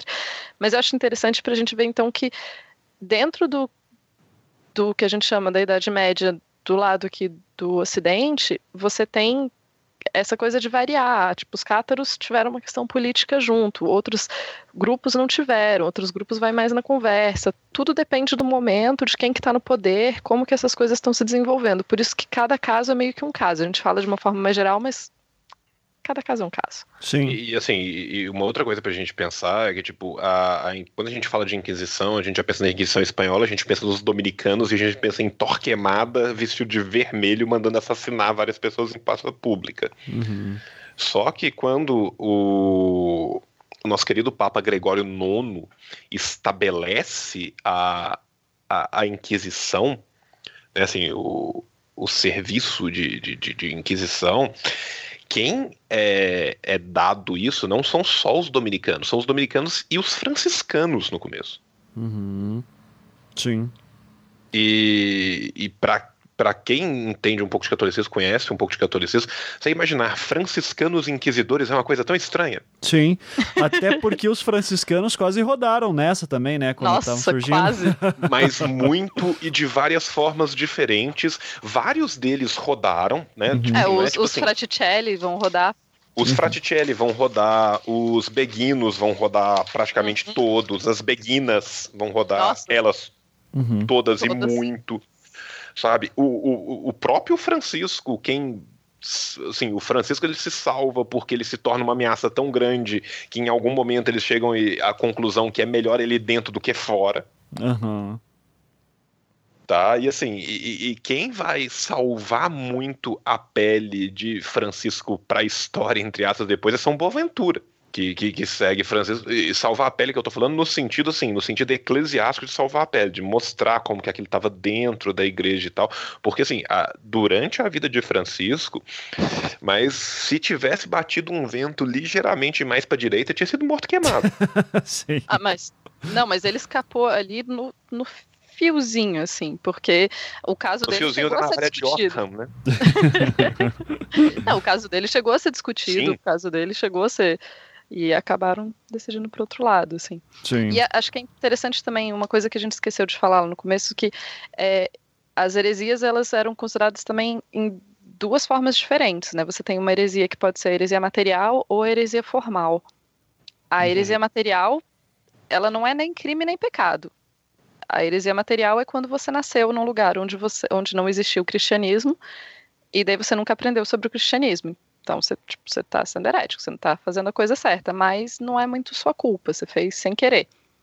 Hum. Então você não está necessariamente um crime nem um pecado, mas a partir do momento que você descobriu o cristianismo aí, aí você volta. Basicamente você está fora de jurisdição nesse momento. Uhum. E você tem a heresia formal, que daí sim é um crime, é um pecado e é um problema sério, que é quando você já sabe o que você conhece e você está fazendo errado mesmo sabendo qual teoricamente seria o certo. Então, teoricamente existe essa, essa divisão. É, teoricamente, a parte da, da heresia material não seria tão, tão julgado, mas a gente sabe que isso, assim, teoricamente até ser, até ser conveniente, né? No momento que alguém precisou utilizar é, heresia como desculpa para matar alguma sociedade, alguém de alguma sociedade que desconhecia o catolicismo, foi isso mesmo. Uhum. Perfeito. É, aqui, o, acho que um exemplo disso forte vai ser o, os judeus, né? Que estão sempre uh, na, na, periferia da cidade, estão fora de jurisdição, mas como a, a igreja impedia, por exemplo, de se cobrar juros para empréstimos, eles dizem assim, não, minha jurisdição eu empresto dinheiro, mas vai ter juros. Eram os únicos caras que emprestavam nesse sentido. É, os judeus, acho que exemplificam um pouco isso também de, de, da questão política, né? Volta e meia, eles eram tolerados, mas eram afastados porque às vezes podiam ajudar também, né? É, e você, com a questão dos judeus, na Idade Média, você tem muito, além da questão de tipo, ah, eles são tolerados até o momento que, sei lá, rola uma peste. E eles, obviamente, são culpados e mata todo mundo. Uhum. Sim. Você tem vários desses, de, desses momentos. E outra questão que acontece muitas vezes é, por exemplo, digamos, é, no Reino de Portugal, quando Portugal decide passar a ser um reino católico e é, os judeus são proibidos em Portugal e os judeus que decidem ficar, eles têm que se converter, mas muitos desses judeus vão se converter, mas não vão se converter uhum. e vão continuar com as suas práticas. Só que a partir do momento que eles disseram que eles se convertiam, eles passam a estar tá na jurisdição. Então eles passam a poder ser perseguidos e tal por heresia. Uhum. É, só que claro que nem por sempre isso que você mesa teve... nessa época passou a ter gaveta em Portugal. É sério, é sério, é você sério sabe? isso? É sério, porque eles comiam as suas comidas judaicas. Se alguém chegasse na casa, eles colocavam o prato dentro da gaveta e tiravam um prato cristão cheio de porco. Olha aí. pra garantir, né, gente? Mas assim, e nem sempre você tinha a escolha de, de, de se converter ou não. Tipo, se converte ou morre. Aí você se converte, mas você não queria se converter, mas aí você já está em jurisdição e você vai, vai ser perseguido. Então, é tudo muito cinza, digamos assim, e é mais complexo do que parece. Nem sempre a escolha é uma escolha. Então sempre assim, depende assim, do, que... do, local e do momento, né? É, Isso... Não que as nossas escolhas hoje em dia sejam escolhas, mas assim, a gente entra nessa outra questão do capitalismo em outro momento. Claro, claro. É, eu quero já entrar então nas heresias prediletas de cada um aqui. Eu vou começar já perguntando, porque não é nem que é minha predileta, mas é uma das que eu tenho mais curiosidade, que o João falou bastante dos cátaros, uh, mas eu queria saber exatamente sobre. Porque o João falou que teve dois grandes grupos de cátaros. Uh, do, de catarismo, eu, eu, queria saber daquela galera que, por exemplo, achava que recusava a Eucaristia, uh, dizia, não, foda-se esse pão aí, não tem nada a ver, e o que importa mesmo é a hora que eu vou morrer. Eu, como é que era essa parada, João? É, então, é, o, os cátaros, é, inclusive assim, vamos lá, vamos lá do começo. O que, que é cátaro? Cátaro é do grego cátari, que é puro. Uhum. Tá? Cátari, na verdade, é o plural, né? Cátari, cataroi é, é, puro. Tá? Então, assim, eles chamam, são chamados normalmente ou de cátaros ou de albingenses, porque isso, um dos centros de influência da, que, que espalha essa heresia no sul da França é a cidade de Albi. Tá? A primeira coisa que a gente tem que entender sobre os cátaros é que eles eram brutalmente dualistas, principalmente os do norte. É, muitas vezes a gente confunde os cátaros com os valdenses, eles são quase iguais, mas não são a mesma coisa. Uhum. O, nos cátaros, você tinha a divisão dentro dos cátaros, onde. É, vamos lá, fontes dos cátaros. É, os cátaros você não tem basicamente nenhum dos livros que eles escreviam, porque esses livros foram basicamente destruídos pelos próprios inquisidores, pelas pessoas que os perseguiram, tá? Mas você tem os livros dos inquisidores que fizeram a, a, perseguição ao catarismo, e você tem um resto de um Novo Testamento traduzido o provençal, e você tem um pedaço de um ritual cátaro em Languedoc. Hum. Aí é basicamente disso, mais do que o, o Bernard escreveu no, no Prática Inquisiciones, que a gente tem as fontes do que, que os cátaros acreditariam, tá? E então a gente tem que pensar também que boa parte das coisas que são ditas dos cátaros são as pessoas que estão perseguindo os cátaros falando dos cátaros. Perfeito. Uhum. Né? Então a gente tem que dar uma diminuída na, na, nas cores.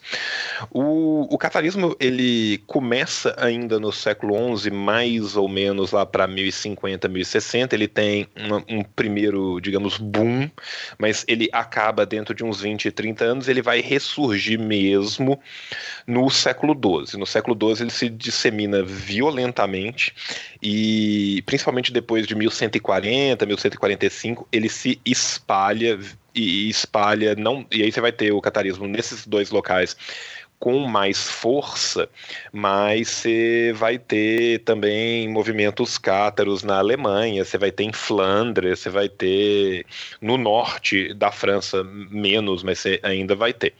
Né? Ele espalha entre cavaleiros pobres, mercadores e artesãos, inclusive são dentro dessas guildas que, que muitas vezes ele, ele começa a chamar mais a atenção das pessoas, e basicamente foi a heresia mais popular do, do século XII como como um todo.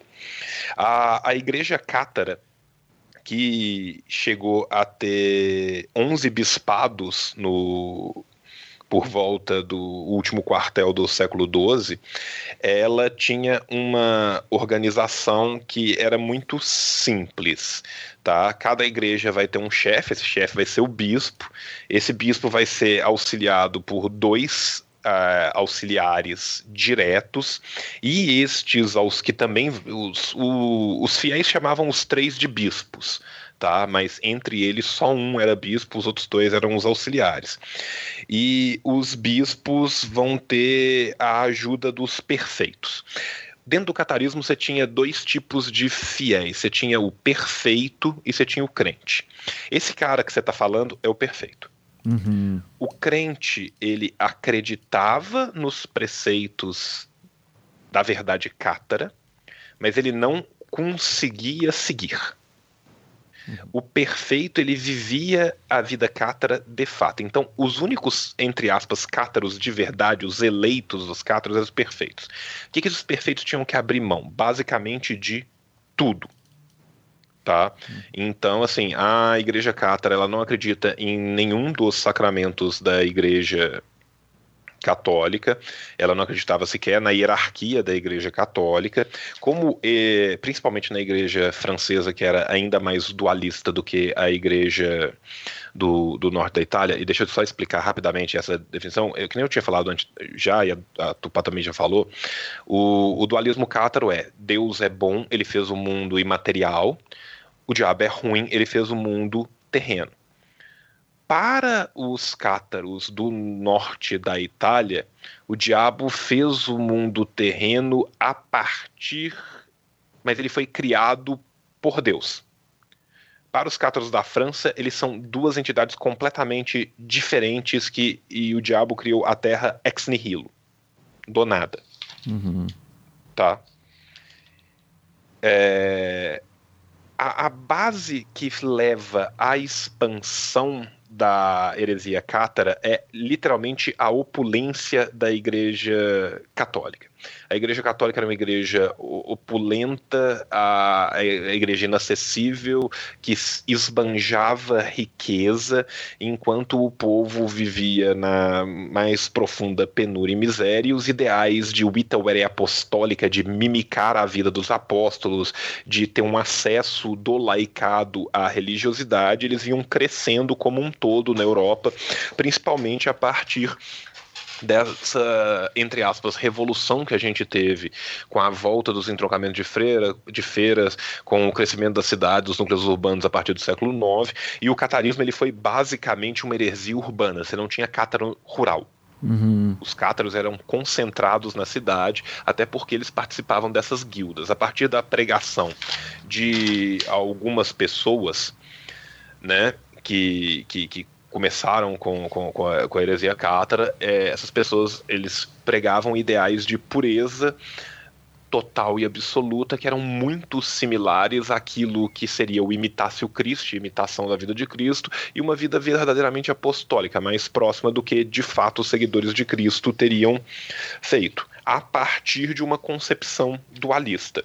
Isso tem todo um interesse nas camadas mais baixas, que eram afastadas de uma vida religiosa, porque elas viam nisso ou a possibilidade de se tornar um perfeito e de fato viver uma vida perfeita, ou ao menos de se tornar um crente e, e receber o sacramento no leito de morte, ou para alguns poucos eleitos antes do leito de morte, da mão desses crentes, desses perfeitos, que lhe daria a vida eterna. Qual que é o problema aqui? os perfeitos não podiam se reproduzir. Por quê? Porque a carne é feita por Satã e a carne é má. Inclusive, eles não apenas eram contra a procriação, como eles eram contra o casamento era contra qualquer tipo de. Inclusive, o matrimônio era considerado algo ruim porque você estava mantendo a, o mundo deturpado criado por Satã. E eles acreditavam na transmigração de almas entre homens e animais. Então, talvez se você tivesse tendo um filho, você condenaria uma alma de um. É, vamos, vamos, voltar lá atrás. A, a cosmogonia cátara ela começa com o fato de que Satã, para criar a Terra, ele foi forçado a cooptar via concupiscência, leia-se, oferecendo sexo anjos para que esses anjos caíssem e ele os aprisionava em corpos humanos. Ou seja, não existiria necessariamente um pecado original, porque foi Satã que é ruim, que aprisionou a sua alma, que um dia foi de um anjo, num corpo humano, convencendo aquele, aquele anjo via tentação da luxúria. Uhum. Cara, é só genial, né? Muito genial. É. Não, não, isso aí é, é, é, é, RPG e série da HBO fácil, assim, cara. Então... Sim. então, assim, pro Cátaro, a, a, a, verdadeira liberdade seria quando ele saísse desse mundo. Então, apesar do catarismo não incentivar o suicídio, ele não o condenava. Uhum. Perfeito. Tá? Então era muito comum que os perfeitos, e, e para você ser perfeito, como é que funcionava? Você fazia um noviciado, tá? Os cátaros eram basicamente uma religião de uma elite de introduzidos que, e, e de uma base de pessoas que achavam que esses introduzidos perfeitos tinham poderes de salvá-los, tá? Então, assim, pro cara que era simples, era muito melhor você ser cátaro do que ser católico, porque se você fosse cátaro, se no seu leito de morte um perfeito te perdoasse, ele basicamente era obrigado a te perdoar, uhum. você tava com o seu pós-vida inteiro garantido. Não tem Sheol, não tem purgatório, você não espera, não tem julgamento, bum, morreu, acabou. Uhum. E o perfeito. Fala, Tupá. Não, eu falar não, que pessoa... era só uma piada, desculpa. Não, falar, Pessoalmente, eu acho muito boa a ideia de você ser perdoado no leito de morte, assim, você faz um monte de coisa errada. Tipo, na hora de morrer. Igual aqueles os imperadores romanos, alguns que se convertiam no leito de morte, né? Tipo, Sim. opa, me converti, agora todos os meus pecados foram, foram lavados porque eu acabei de me converter, aí ele morria, pronto. Sim. Então, assim, eles tinham regras muito estritas de jejum. Isso eu tô falando dos perfeitos, tá? Os perfeitos tinham regras muito estritas de jejum. Eles tinham três quaresmas por ano. Caralho. Toda semana eles tinham que passar pelo menos três dias a pão e água. Uhum. É, tá? rapaz. Eles acreditavam e de fato tinham que exercer plenamente o celibato. E eles faziam toda e qualquer forma ascética de renúncia ao mundo, tá? O batismo espiritual que faziam os perfeitos entrarem para a comunidade dos cátaros, e a igreja dos cátaros era de fato essa igreja dos eleitos, eles eram os perfeitos, eram a igreja cátara, e os outros eram só os crentes que tentavam alcançar benesses através dos perfeitos, se você for pensar assim, quem era a igreja cátara? Eu sou cátaro, se eu sou crente no, nos cátaros? Não, você, para os próprios cátaros, você não é cátaro, entendeu? Uhum. Cátaros são só os perfeitos. Uhum. Os perfeitos são os bispos, seus dois auxiliares e a comunidade de perfeitos daquela região. Os perfeitos se tornavam perfeitos através do consolamentum, que era basicamente o batismo espiritual deles.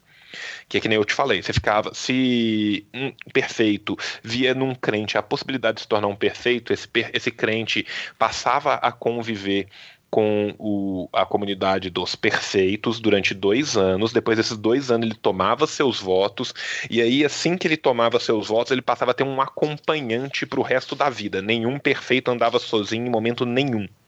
Uhum. Porque sempre tinha que ter alguém para comprovar que eles de fato estavam perfeitos. Sim.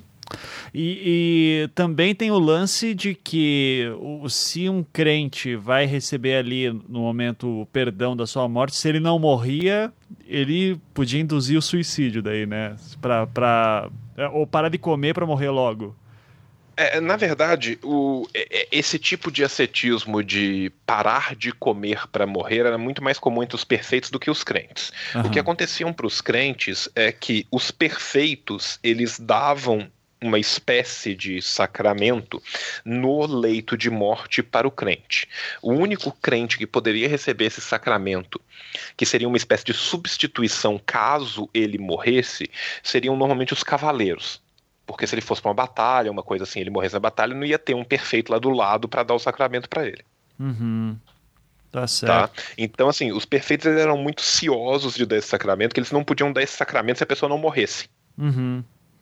Exato. Então eles meio que te esperavam mesmo até a pessoa estar tá quase morrendo. E a pessoa quase morrendo tinha que falar que ela pedia aquele sacramento. Saquei. Então o que acontecia é que pelos perfeitos só poderem dar esse sacramento de fato na e sacramento eu estou usando um termo católico que não era o termo que eles usavam, mas eles só poderem dar é, é, essa benção de fato com a pessoa morrendo, às vezes a pessoa, se não tivesse morrendo, ela dava um jeito de morrer. Uhum. É isso que acontecia. Perfeito. Ou seja, é, eu acho isso fascinante. Eu imagino que quando começou a crescer o catarismo deve ter deixado muita gente puta em Roma, cara. Então. Sim, agora imaginar. a questão do catarismo, cara, é, é, é, ainda outra, porque como os cátaros eles abriam mão de toda e qualquer riqueza material e a igreja no Midi francês ela era absurdamente rica e opulenta, a nobreza amava o catarismo, porque onde o capitalismo triunfava, a nobreza pegava tudo para ela, as terras, os domínios e as riquezas da igreja. Uhum. Porque os cátaros só passaram a ser forçados a ter algum tipo de posse material na hora que eles cresceram demais. Uhum. E aí eles tinham que, de fato, ter um lugar para ministrar, professar a fé tal. Então, assim, eles tiveram que ter igrejas. Porque a ideia inicial deles é que eles não tivessem nada. Sim. Tanto Inclusive... que os cátaros, eles não podiam produzir as próprias comidas. Então tinha, as pessoas tinham que alimentá-los. Uhum. Fala aí, Tupá. E, inclusive, essa é quase uma constante, assim, no, dentre várias heresias, essa questão de você tentar é, claro, muitas vezes, claro, baseado no evangelho, da coisa de se livrar das posses materiais e de viver na pobreza e de não ter essa crítica à opulência da igreja. Então, isso são críticas que às vezes eu ouço gente fazendo hoje em dia, eu falo, gente, tanto tempo que as pessoas estão criticando essa Sim. coisa da igreja ter grana. E, e, só porque se tiver algum especialista em cátaro me ouvindo, os cátaros, além desse, de, dessa, entre aspas, extremunção e do consolamento, eles tinham também a penitência e a quebra do pão como sacramento. A quebra do pão era a, era a versão cátara da comunhão, porque os cátaros não acreditavam na transubstanciação. Porque, ter, porque eles não acreditavam que Cristo tinha corpo físico. Uhum. E como eles eram dualistas, o bem jamais poderia. O puro bem, o, o Deus, ele jamais entraria carnalmente no mundo de Satã. Tá. Que problemaço, hein, pra, pra igreja. Sacou? Então não tinha é. como ter transubstanciação porque não existia corpo de Cristo. Uhum. Maravilha. Então agradeço aí ao João por ter explicado a, a heresia que eu era mais curioso. E para isso eu passo agora a palavra a Tupá dizer qual a sua heresia predileta, Tupá. A minha heresia predileta. Bom, vamos lá.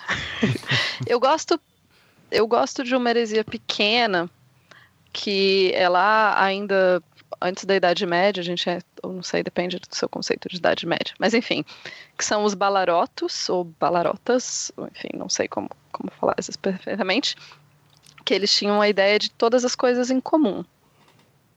Claro que isso significava, inclusive, que não existia, tipo, todas as crianças eram de todo mundo, todo mundo era marido e mulher de todo mundo, enfim.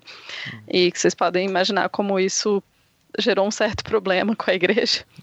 e. É... Ah, quase, quase nada. Não, não quase consigo nada. nem entender por quê.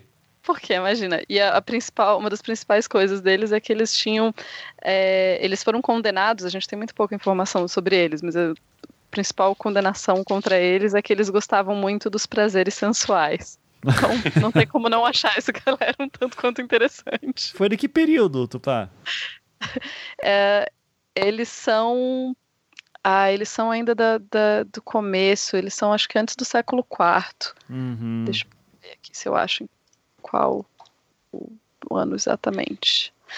É, eles, é, é, porque é dessas pequenas heresias que talvez nem tenham existido, né? Porque são muito pequenos, mas acho muito interessante essa. Um, deixa eu ver outro que eu acho muito legal. Os cátaros são interessantes, mas eu acho essa coisa toda de ficar muito perfeito, não, não é muito a minha coisa, não. os imperfeitos são bem mais legais do que os, os mais interessantes.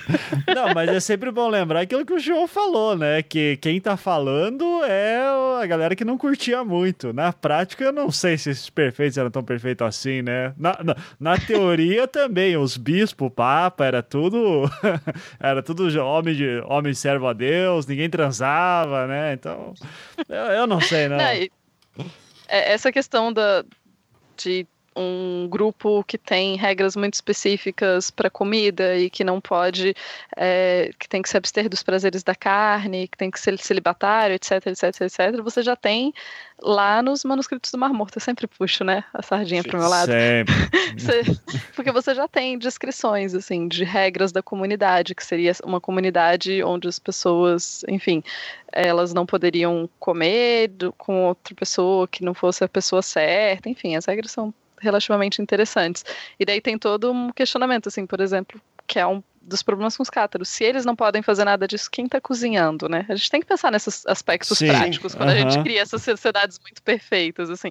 Quem cozinha, quem limpa, onde você dorme, essas questões, assim, são interessantes. Exato. É, deixa eu pensar se eu Acho que o João pode falando de outras heresias. Eu sei que ele tem a melhor heresia de todas. Eu vou deixar para ele falar, porque eu sei que não, ele gosta não, dela.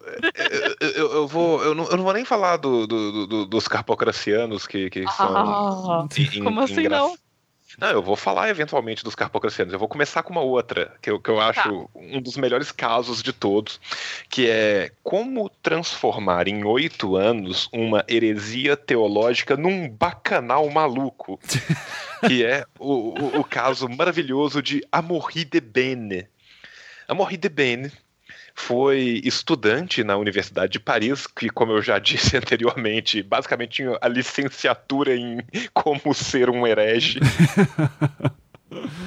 e depois ele se tornou um dos mais ilustres professores desta mesma universidade.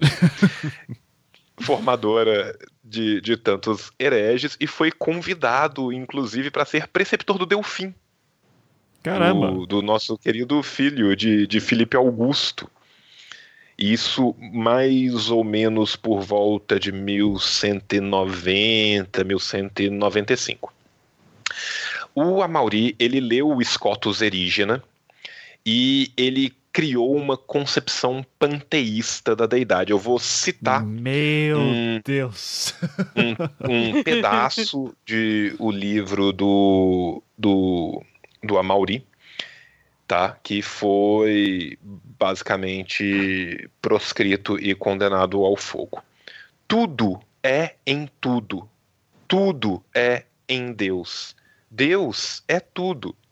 Deus é simples, é a natureza, é simples. Mas duas substâncias simples não diferem entre si. Deus e a matéria se confundem. Portanto, Deus se conhece refletindo-se na multidão de criaturas, onde a essência é única. Ele é a inteligência que organiza a essência do que é organizado. Por outro lado, a inteligência ela é idêntica ao objeto do conhecimento. Então, assim, quando a Mauri fala que Deus é tudo, Deus tem tudo, tal, ele está criando essa ideia panteísta e aí ele vai além e ele basicamente fala o seguinte: o mundo, assim como a Trindade, viveu três épocas diferentes, cada uma na pessoa da, da Trindade. A primeira época seria do Antigo Testamento. A segunda época seria a época de Cristo, onde cada um é um membro de Jesus Cristo.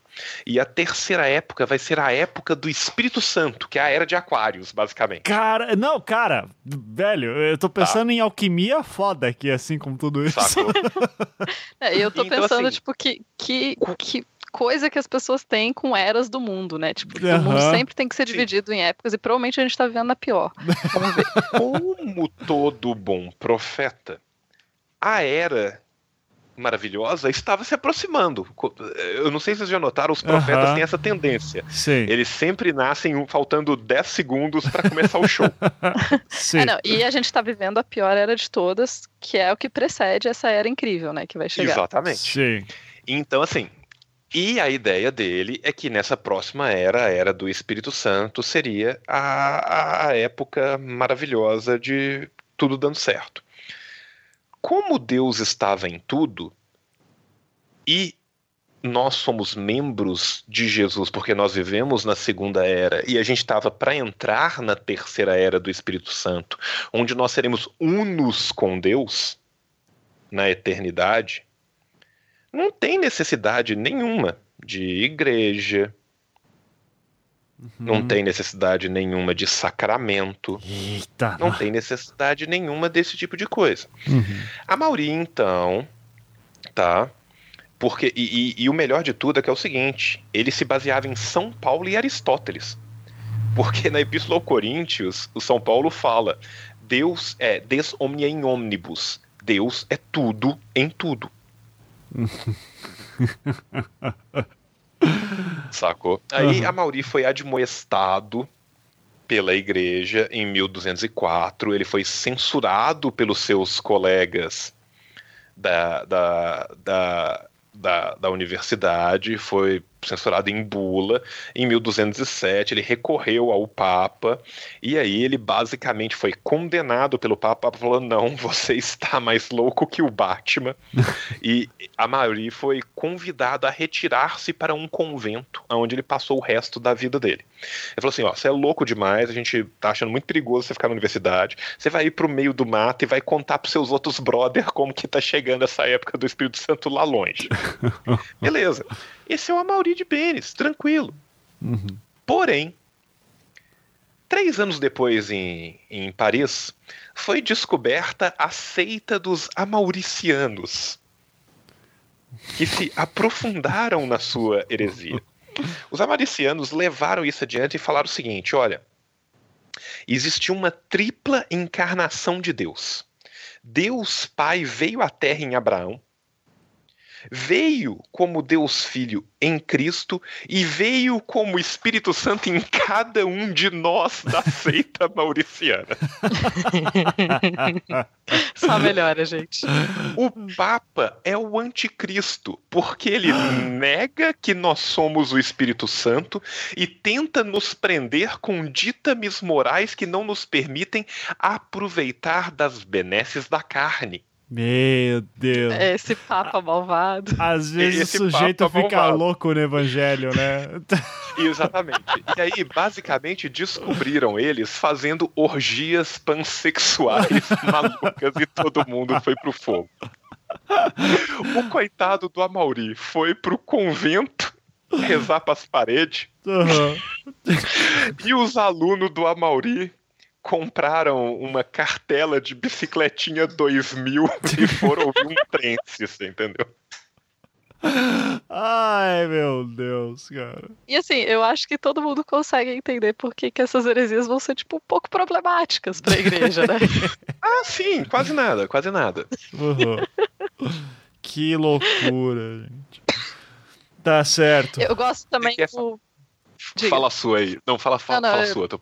As, minhas, as minhas. Como eu disse, eu não, eu não sou uma profunda conhecedora de heresias, então infelizmente não tenho narrativas tão divertidas para contar para vocês. Eu tenho pequenos detalhes que eu acho interessante. Assim. Por exemplo, a gente está falando sobre por que, que eles discutiam, né? Um dos grandes debates teológicos e problemáticos desse, da Idade Média vai ser a questão de quantos pregos foram utilizados para pregar Jesus na cruz. Uhum. Então você tem, por exemplo, o pessoal do triclavianismo, que acreditava que foram utilizados é três bom. pregos para se pegar Jesus da cruz. É, e não quatro, de acordo com, com outras coisas. Então eles acreditavam que assim é, eles foram utilizados três pregos para pregar Jesus da cruz e ele foi furado com uma uma lança do seu, no lado esquerdo.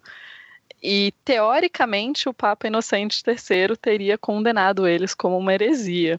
Meu Mas, assim, Deus. tem um historiador que falou, e daí não, ninguém achou essa bula papa, ninguém achou, tipo, esse decreto do Papa, então essa parte é meio, meio difícil, assim. Mas eu acho, adoro a ideia de que você. O, o grande debate é se você vai precisar, se são três pregos, três pregos ou quatro pregos. E como isso tem todo, toda uma heresia construída em torno dessa, dessa crença. Aham. Uhum. Tinha também debate se tinha sido na mão ou no pulso que tinha sido pregado? Não, não chegou a tanto. Não, não chegou a ser um não chegou a virar uma heresia, mas com certeza o debate existiu. Aham, perfeito. E aí, João, para encerrar, Cara, uma última vamos, heresia. Para encerrar, vamos, vamos, vamos falar do, do, do, do, meu, do seu, do nosso, do, do, do nome que tá na, na boca da juventude, Carpócrates de Alexandria. Eu acho que essa tem que ser a favorita de todo mundo, meio que não tem como ah. Cara, o, o, os capocracianos, é, que são os seguidores, né, que é o secto, é um movimento, entre aspas, gnóstico, gnóstico entra no, no, nos mil gnosticismos, do século II, e eles processavam a doutrina do Carpócrates de Alexandria. O Carpócrates, é, a gente não tem os textos dele, mas reza a lenda que Carpócrates teria copiado um evangelho secreto de Marcos. É. Igual, tudo que tem secreto no nome é bom demais, né, cara? Tudo, tudo que começa com evangelho secreto não tem como ser ruim, saco? É, tipo... Não tem como dar errado isso daí. Uhum. Tá. Nesse evangelho secreto de Marcos, a gente descobre, como os carpocracianos já sabiam, né, nós que somos inocentes, que, na verdade, é, José é o pai carnal de Jesus. Que isso? Tá? Que a história do anjo era uma balela e que José era o pai carnal de Jesus. Tá. Ele falava que as almas eram pré-existentes tá? E era isso que explicava as imperfeições do homem, porque essas almas já tinham imperfeições de outras vidas. É, porra, a cientologia então só reciclou as paradas, né, cara? Não tem Sim. nada de novo mesmo. e assim. o nosso objetivo final era nos unir à divindade. Agora, da mesma forma que José, que era um homem, com Maria, que era uma mulher, conseguiu gerar Deus, é porque a centelha divina estava em cada um de nós. Uhum. Então a gente deveria tentar gerar deuses. Aham, sim. É, é, é essa linha agnóstica tá que vai dizer do é, ao ouvir o evangelho a centelha se acende. É, é, é tipo isso. É, tá, saquei. Pega a mulher do próximo e a adultera. Sabe isso. aquele vídeo? Aham, uhum, sim. então, diga, não, eu ia falar, porque eu ia falar assim, que eu já ia, já ia ler uma, o que, que o Epifânios de Salamis fala sobre quem são esses carpócrates. Por favor, esses carpocracianos. Uhum. Esses carpocracianos. Então, carpocracianos derivam é, são uma coisa, uma derivam de um nativo da Ásia, Carpócrates, que ensinava seus seguidores a realizar cada obscenidade e ato pecaminoso. Uhum. E a menos que se proceda a todos eles, ele disse, e cumpra-se a vontade de todos os demônios e anjos, você não pode subir ao mais alto paraíso ou passar pelos principados e autoridades. Então, uhum. Então tá aí um belo resumo de quem são os carpogracianos. O Irineu, no Contra Raireses, ele também fala do, dos carpocracianos. Eu, eu não citei a, a citação aqui, depois eu procuro e acho. Mas além de acusar eles de fazer todo o tipo de magia possível, ele fala que os carpocracianos passaram a acreditar que como este mundo era mau e as almas têm a lembrança do mal, para se unir de fato com Deus, eles têm que voltar ao bem fazendo o mal. Mas que fantástico! Dá para entender então, porque a igreja não ia querer. Ia, ia, é, é um candidato muito forte de oposição, né, cara? É Sim, como... então eles tinham que fazer tudo aquilo que era proibido e interdito nesse mundo para espiar nesse mundo esses pecados para poder voltar puro para depois, para depois no céu. É Vai bom pensando. demais, cara. É bom demais. É, eu, gosto, eu gosto de que eles têm que cumprir as vontades dos, de todos os anjos e todos e os de demônios. Todos os demônios. Então, assim, eles têm que fazer. É? é, é, é, tudo, sacou? É de tudo um pouco. Uhum.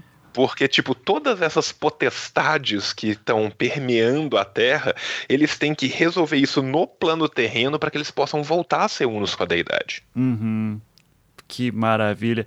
É, é, não é daí que vem, porque eu, eu, lembro que já li em algum texto místico, mas bem contemporâneo, assim, uma interpretação de que José era. Não sei se José ou o, o pai biológico de Cristo seria um soldado romano. Já viu essa, João? De algum lado? Não sei se tem alguma coisa a ver. Essa do pai biológico de ser um soldado romano eu já ouvi, até porque, tipo, José era bem velho, né? Uhum, sim.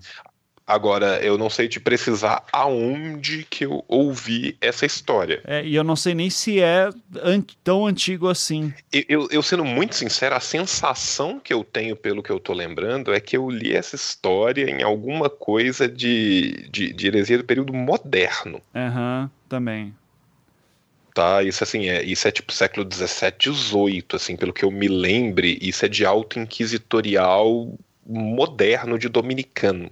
Uhum. Sim. Que eu não tenho ideia da onde tiraram essa ideia também. Eu fico, fico muito curioso de ver como é que essas mentes funcionam. Mas tá.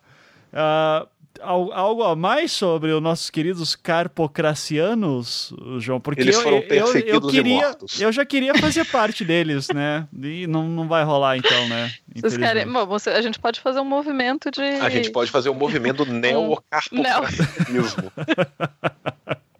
é, Ivan, Ivan, vamos fazer o seguinte, cara. É, no, no Mizanzuki são as duas. a gente vai abrir um pouco o leque. Então, assim, além da religião estatal, né, que é o culto a Cthulhu, nós também vamos aceitar o neocarpocracianismo.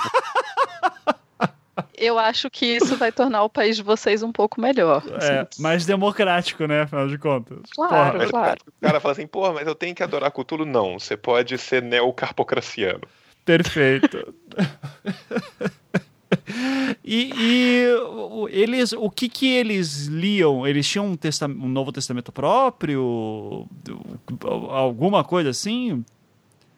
A gente tem ideia hum. do que qual que era a base de texto deles? Então, a base de texto deles, em tese, era o Evangelho Secreto de Marcos. Ah, tá. É. Evangelho... Exato, que você falou antes. É o texto antes. secreto.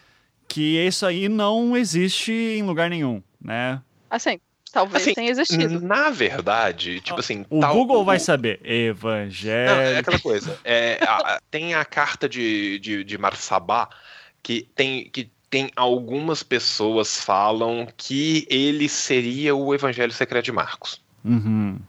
Entendi. Tá, que teria sido descoberta em 1970 e poucos. Uhum. 1950 e tantos, 60 e poucos, alguma é, coisa tô, assim. Tô vendo aqui nessa fonte super confiável que é a Wikipedia, né?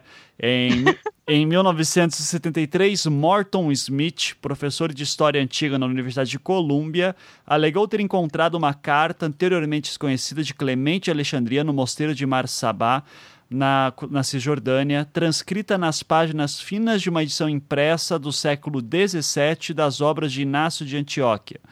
O manuscrito original foi posteriormente transferido para outro mosteiro e acredita-se que já tem, que tenha se perdido.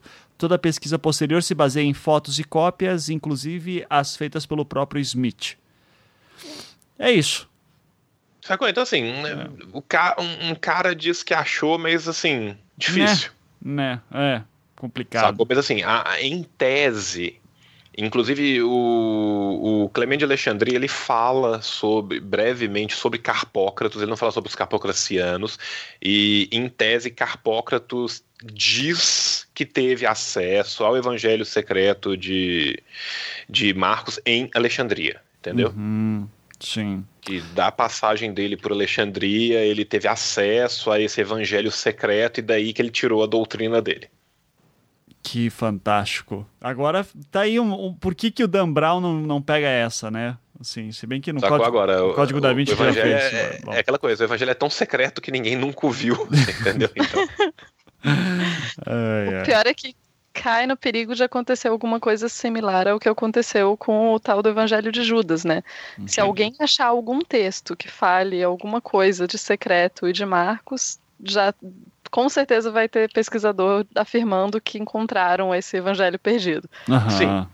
Sim. Sabe, assim, e, e aquela coisa, gente, tipo assim, a gente fala assim, ah, texto perdido, texto perdido, texto perdido, texto perdido. Boa parte dos cartulários medievais não são traduzidos, não foram. Uhum. Isso é inédito. Sabe, então assim, a, a, a Tupá vendeu o peixe dela, eu um dia na minha vida já fui um projeto medievalista, eu vou vender o peixe dos meus colegas. Boa parte dos cartulários medievais dos papas não foi traduzida ainda. Uhum. Então tem Tá, muita então, assim, coisa pra achar ainda, né? Tem muita coisa pra achar. E tem muita coisa pra achar que tá disponível online. O texto tá lá. Ninguém simplesmente trabalhou com ele. Pra isso só tem que fazer o quê, João? Entender grafia Latim. medieval, latim, né? Ah, paleografia, latim e grego. Tá Pronto. tranquilo. Tá suci... não, não é o grego contemporâneo também, né? Não, o Por- grego antigo. grego antigo, É, porra. assim, latim medieval, o grego antigo não é, não é o grego antigo, né, que você vai, não é, É a koiné koiné, que é. você vai, a- é.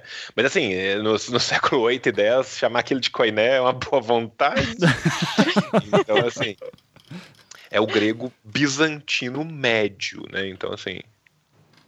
Ah, Mas, qual- gente, qualquer cursinho online patrologia grega. Não, mas se você for mexer com patrologia grega, gente. Se você for mexer com patrologia latina, o latim já te resolve facinho. Uhum. É, só vai ter que aprender a ler os documentos. Eu- Ah, não, a gente tá tentando convencer as pessoas, né? É, não, é, eu- é- é de boa, gente.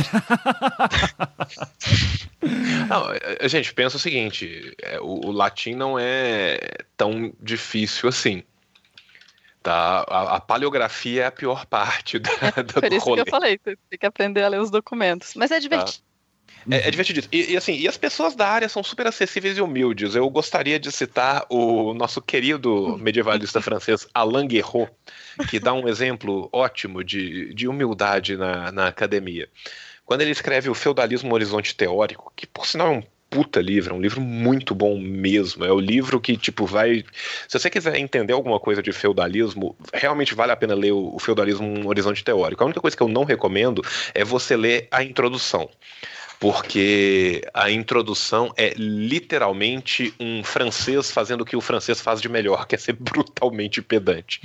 A primeira frase do Alain Guerrot é: Quando eu cheguei para o meu doutorado em Sorbonne, tudo que eu tinha era o meu pequeno vocabulário de 8 mil palavras em francês medieval, em latim medieval. Essa é a primeira frase do livro, você desanima de ler, sabe? Aham, aham. A Tupá até falou. O que que você falou no chat ali, Tupá? Falei nada. não. Mas assim, é, é literalmente a primeira frase do cara é quando eu cheguei na Sorbonne, tudo que eu tinha era meu pequeno vocabulário de 8 mil páginas, de 8 mil palavras em latim medieval. Pobre, Cara, pobre rapaz. É. Não, eu li esse livro, eu tava no segundo período de história. Eu falei, ah, vai se fuder, eu não vou estudar essa merda, mas não. Ai, ai. Não, mas, assim, pra quem se interessar, parece ser horrível e difícil e tal, mas assim, sei lá, o que, que no mundo acadêmico é fácil? Uhum. Fazer química e biologia não é muito mais fácil, não. Então, cada área tem as suas dificuldades, mas são dificuldades interessantes e divertidas, gente. Vale a pena. Sim. E daí, quando você tá em casa às quatro da manhã trabalhando e você consegue traduzir uma frase, você fica mó feliz, você percebe que você tá fazendo a parada que você gosta, e é legal. Uhum. Gente, pô, eu, eu, eu fui estudar nórdico antigo e antigo milanês pra comparar três versões no meu mestrado. É tipo, é, é muito legal. É, é apaixonante. Sim. É. É, o, o- João que fala oito línguas, três mortas, né? Então, eu aqui que, que, que me, me, me fudi pra ter o francês pra fazer o doutorado, já eu, eu odeio vocês dois, tá? Só pra deixar claro. Ah, mas Eu Mas- acho que eu falo por aí também. é, então, ótimo. Então vamos aí, pra, pra encerrar, Tupá, suas línguas, por favor. As línguas que eu. Tá, fluente, português. Vamos lá, enoquiano. É. Não, fluente português e inglês. Leio bem espanhol, falo um pouco, mas não muito. Leio italiano e francês, um pouco de alemão. Aí de mais antigas, assim, meu latim é bem mais ou menos, grego um Essa- pouco melhor, Eu adoro essa frase. aramaico, hebraico, Uhum. antigos. É por aí. Tá. Show! Alguma coisa? Não, Eu fiz um semestre de árabe e um semestre de japonês, mas eu não lembro de- direito o suficiente Tá, pra, tá. pra dizer que eu. não, tranquilo, Tupá. Eu acho que tá bom aí pro currículo já. já. E aí, e aí, João? Você? Ah, não, cara, não vamos mexer Não, com não, isso, não. fa- é- fala aí. Fala aí, Não, eu falei, você a fala também. Tupá Não, falou. eu vou, vou falar. Não, tá. Mesma coisa que a Tupá, assim, o, o básico, eu falo muito bem inglês e português, meu espanhol não é de todo ruim, meu francês é, é bem razoável, eu, eu leio bem em italiano e, e russo também eu falo razoavelmente. Das línguas mortas, meu latim é muito bom até. Como, como diria o Alan Guerreau, né? Quando eu cheguei para esse podcast com meu pequeno vocabulário de não, meu latim é bom. O, o meu grego já foi bom, ele tá muito enferrujado, meu grego antigo. Nossa, nem me A fala. gente, a gente porque, tipo perdoa. Tá tranquilo. Meu, meu grego, né, já, já foi bom hoje em dia, assim, eu, eu, eu lembro algumas partes do Evangelho de São João, onde eu estudei grego. E, e, hum, meu, meu, meu, meu, meu babilônio médio é bom. É, é, é bem corretinho, assim, eu não posso, né, tá, tá reclamando muito. É, eu, eu, eu, eu, eu leio rudimentos de sumério. Tá, ok. Nossa, eu já tentei. É... Eu venho estudando norueguês porque eu acho legal, então assim, eu tô chegando num nível que, que dá pra fazer alguma coisa e, e, e meu nórdico antigo é aceitável. Tá. E aramaico também? Não, eu, eu- aramaico, hebraico e árabe eu, eu fico devendo. Tá. Tá certo. Eu, eu fiz um semestre de eslavônico antigo eclesiástico, mas Parece eu com meu semestre de árabe e meu semestre de japonês, tá vendo? É, tá certo. É.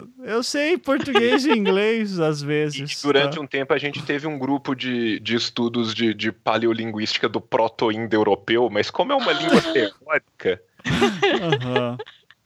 E, e- e Klingon, você fala também? Algum dos dois? Não. Klingon não, mas eu escrevo fluentemente em runas dos anões Que- do Senhor dos Anéis. Que maravilha, hein? Pô, agora vocês estão falando coisas úteis. O meu élfico não, eu não é consigo muito ler bom. porque nórdico antigo era em Futark, né?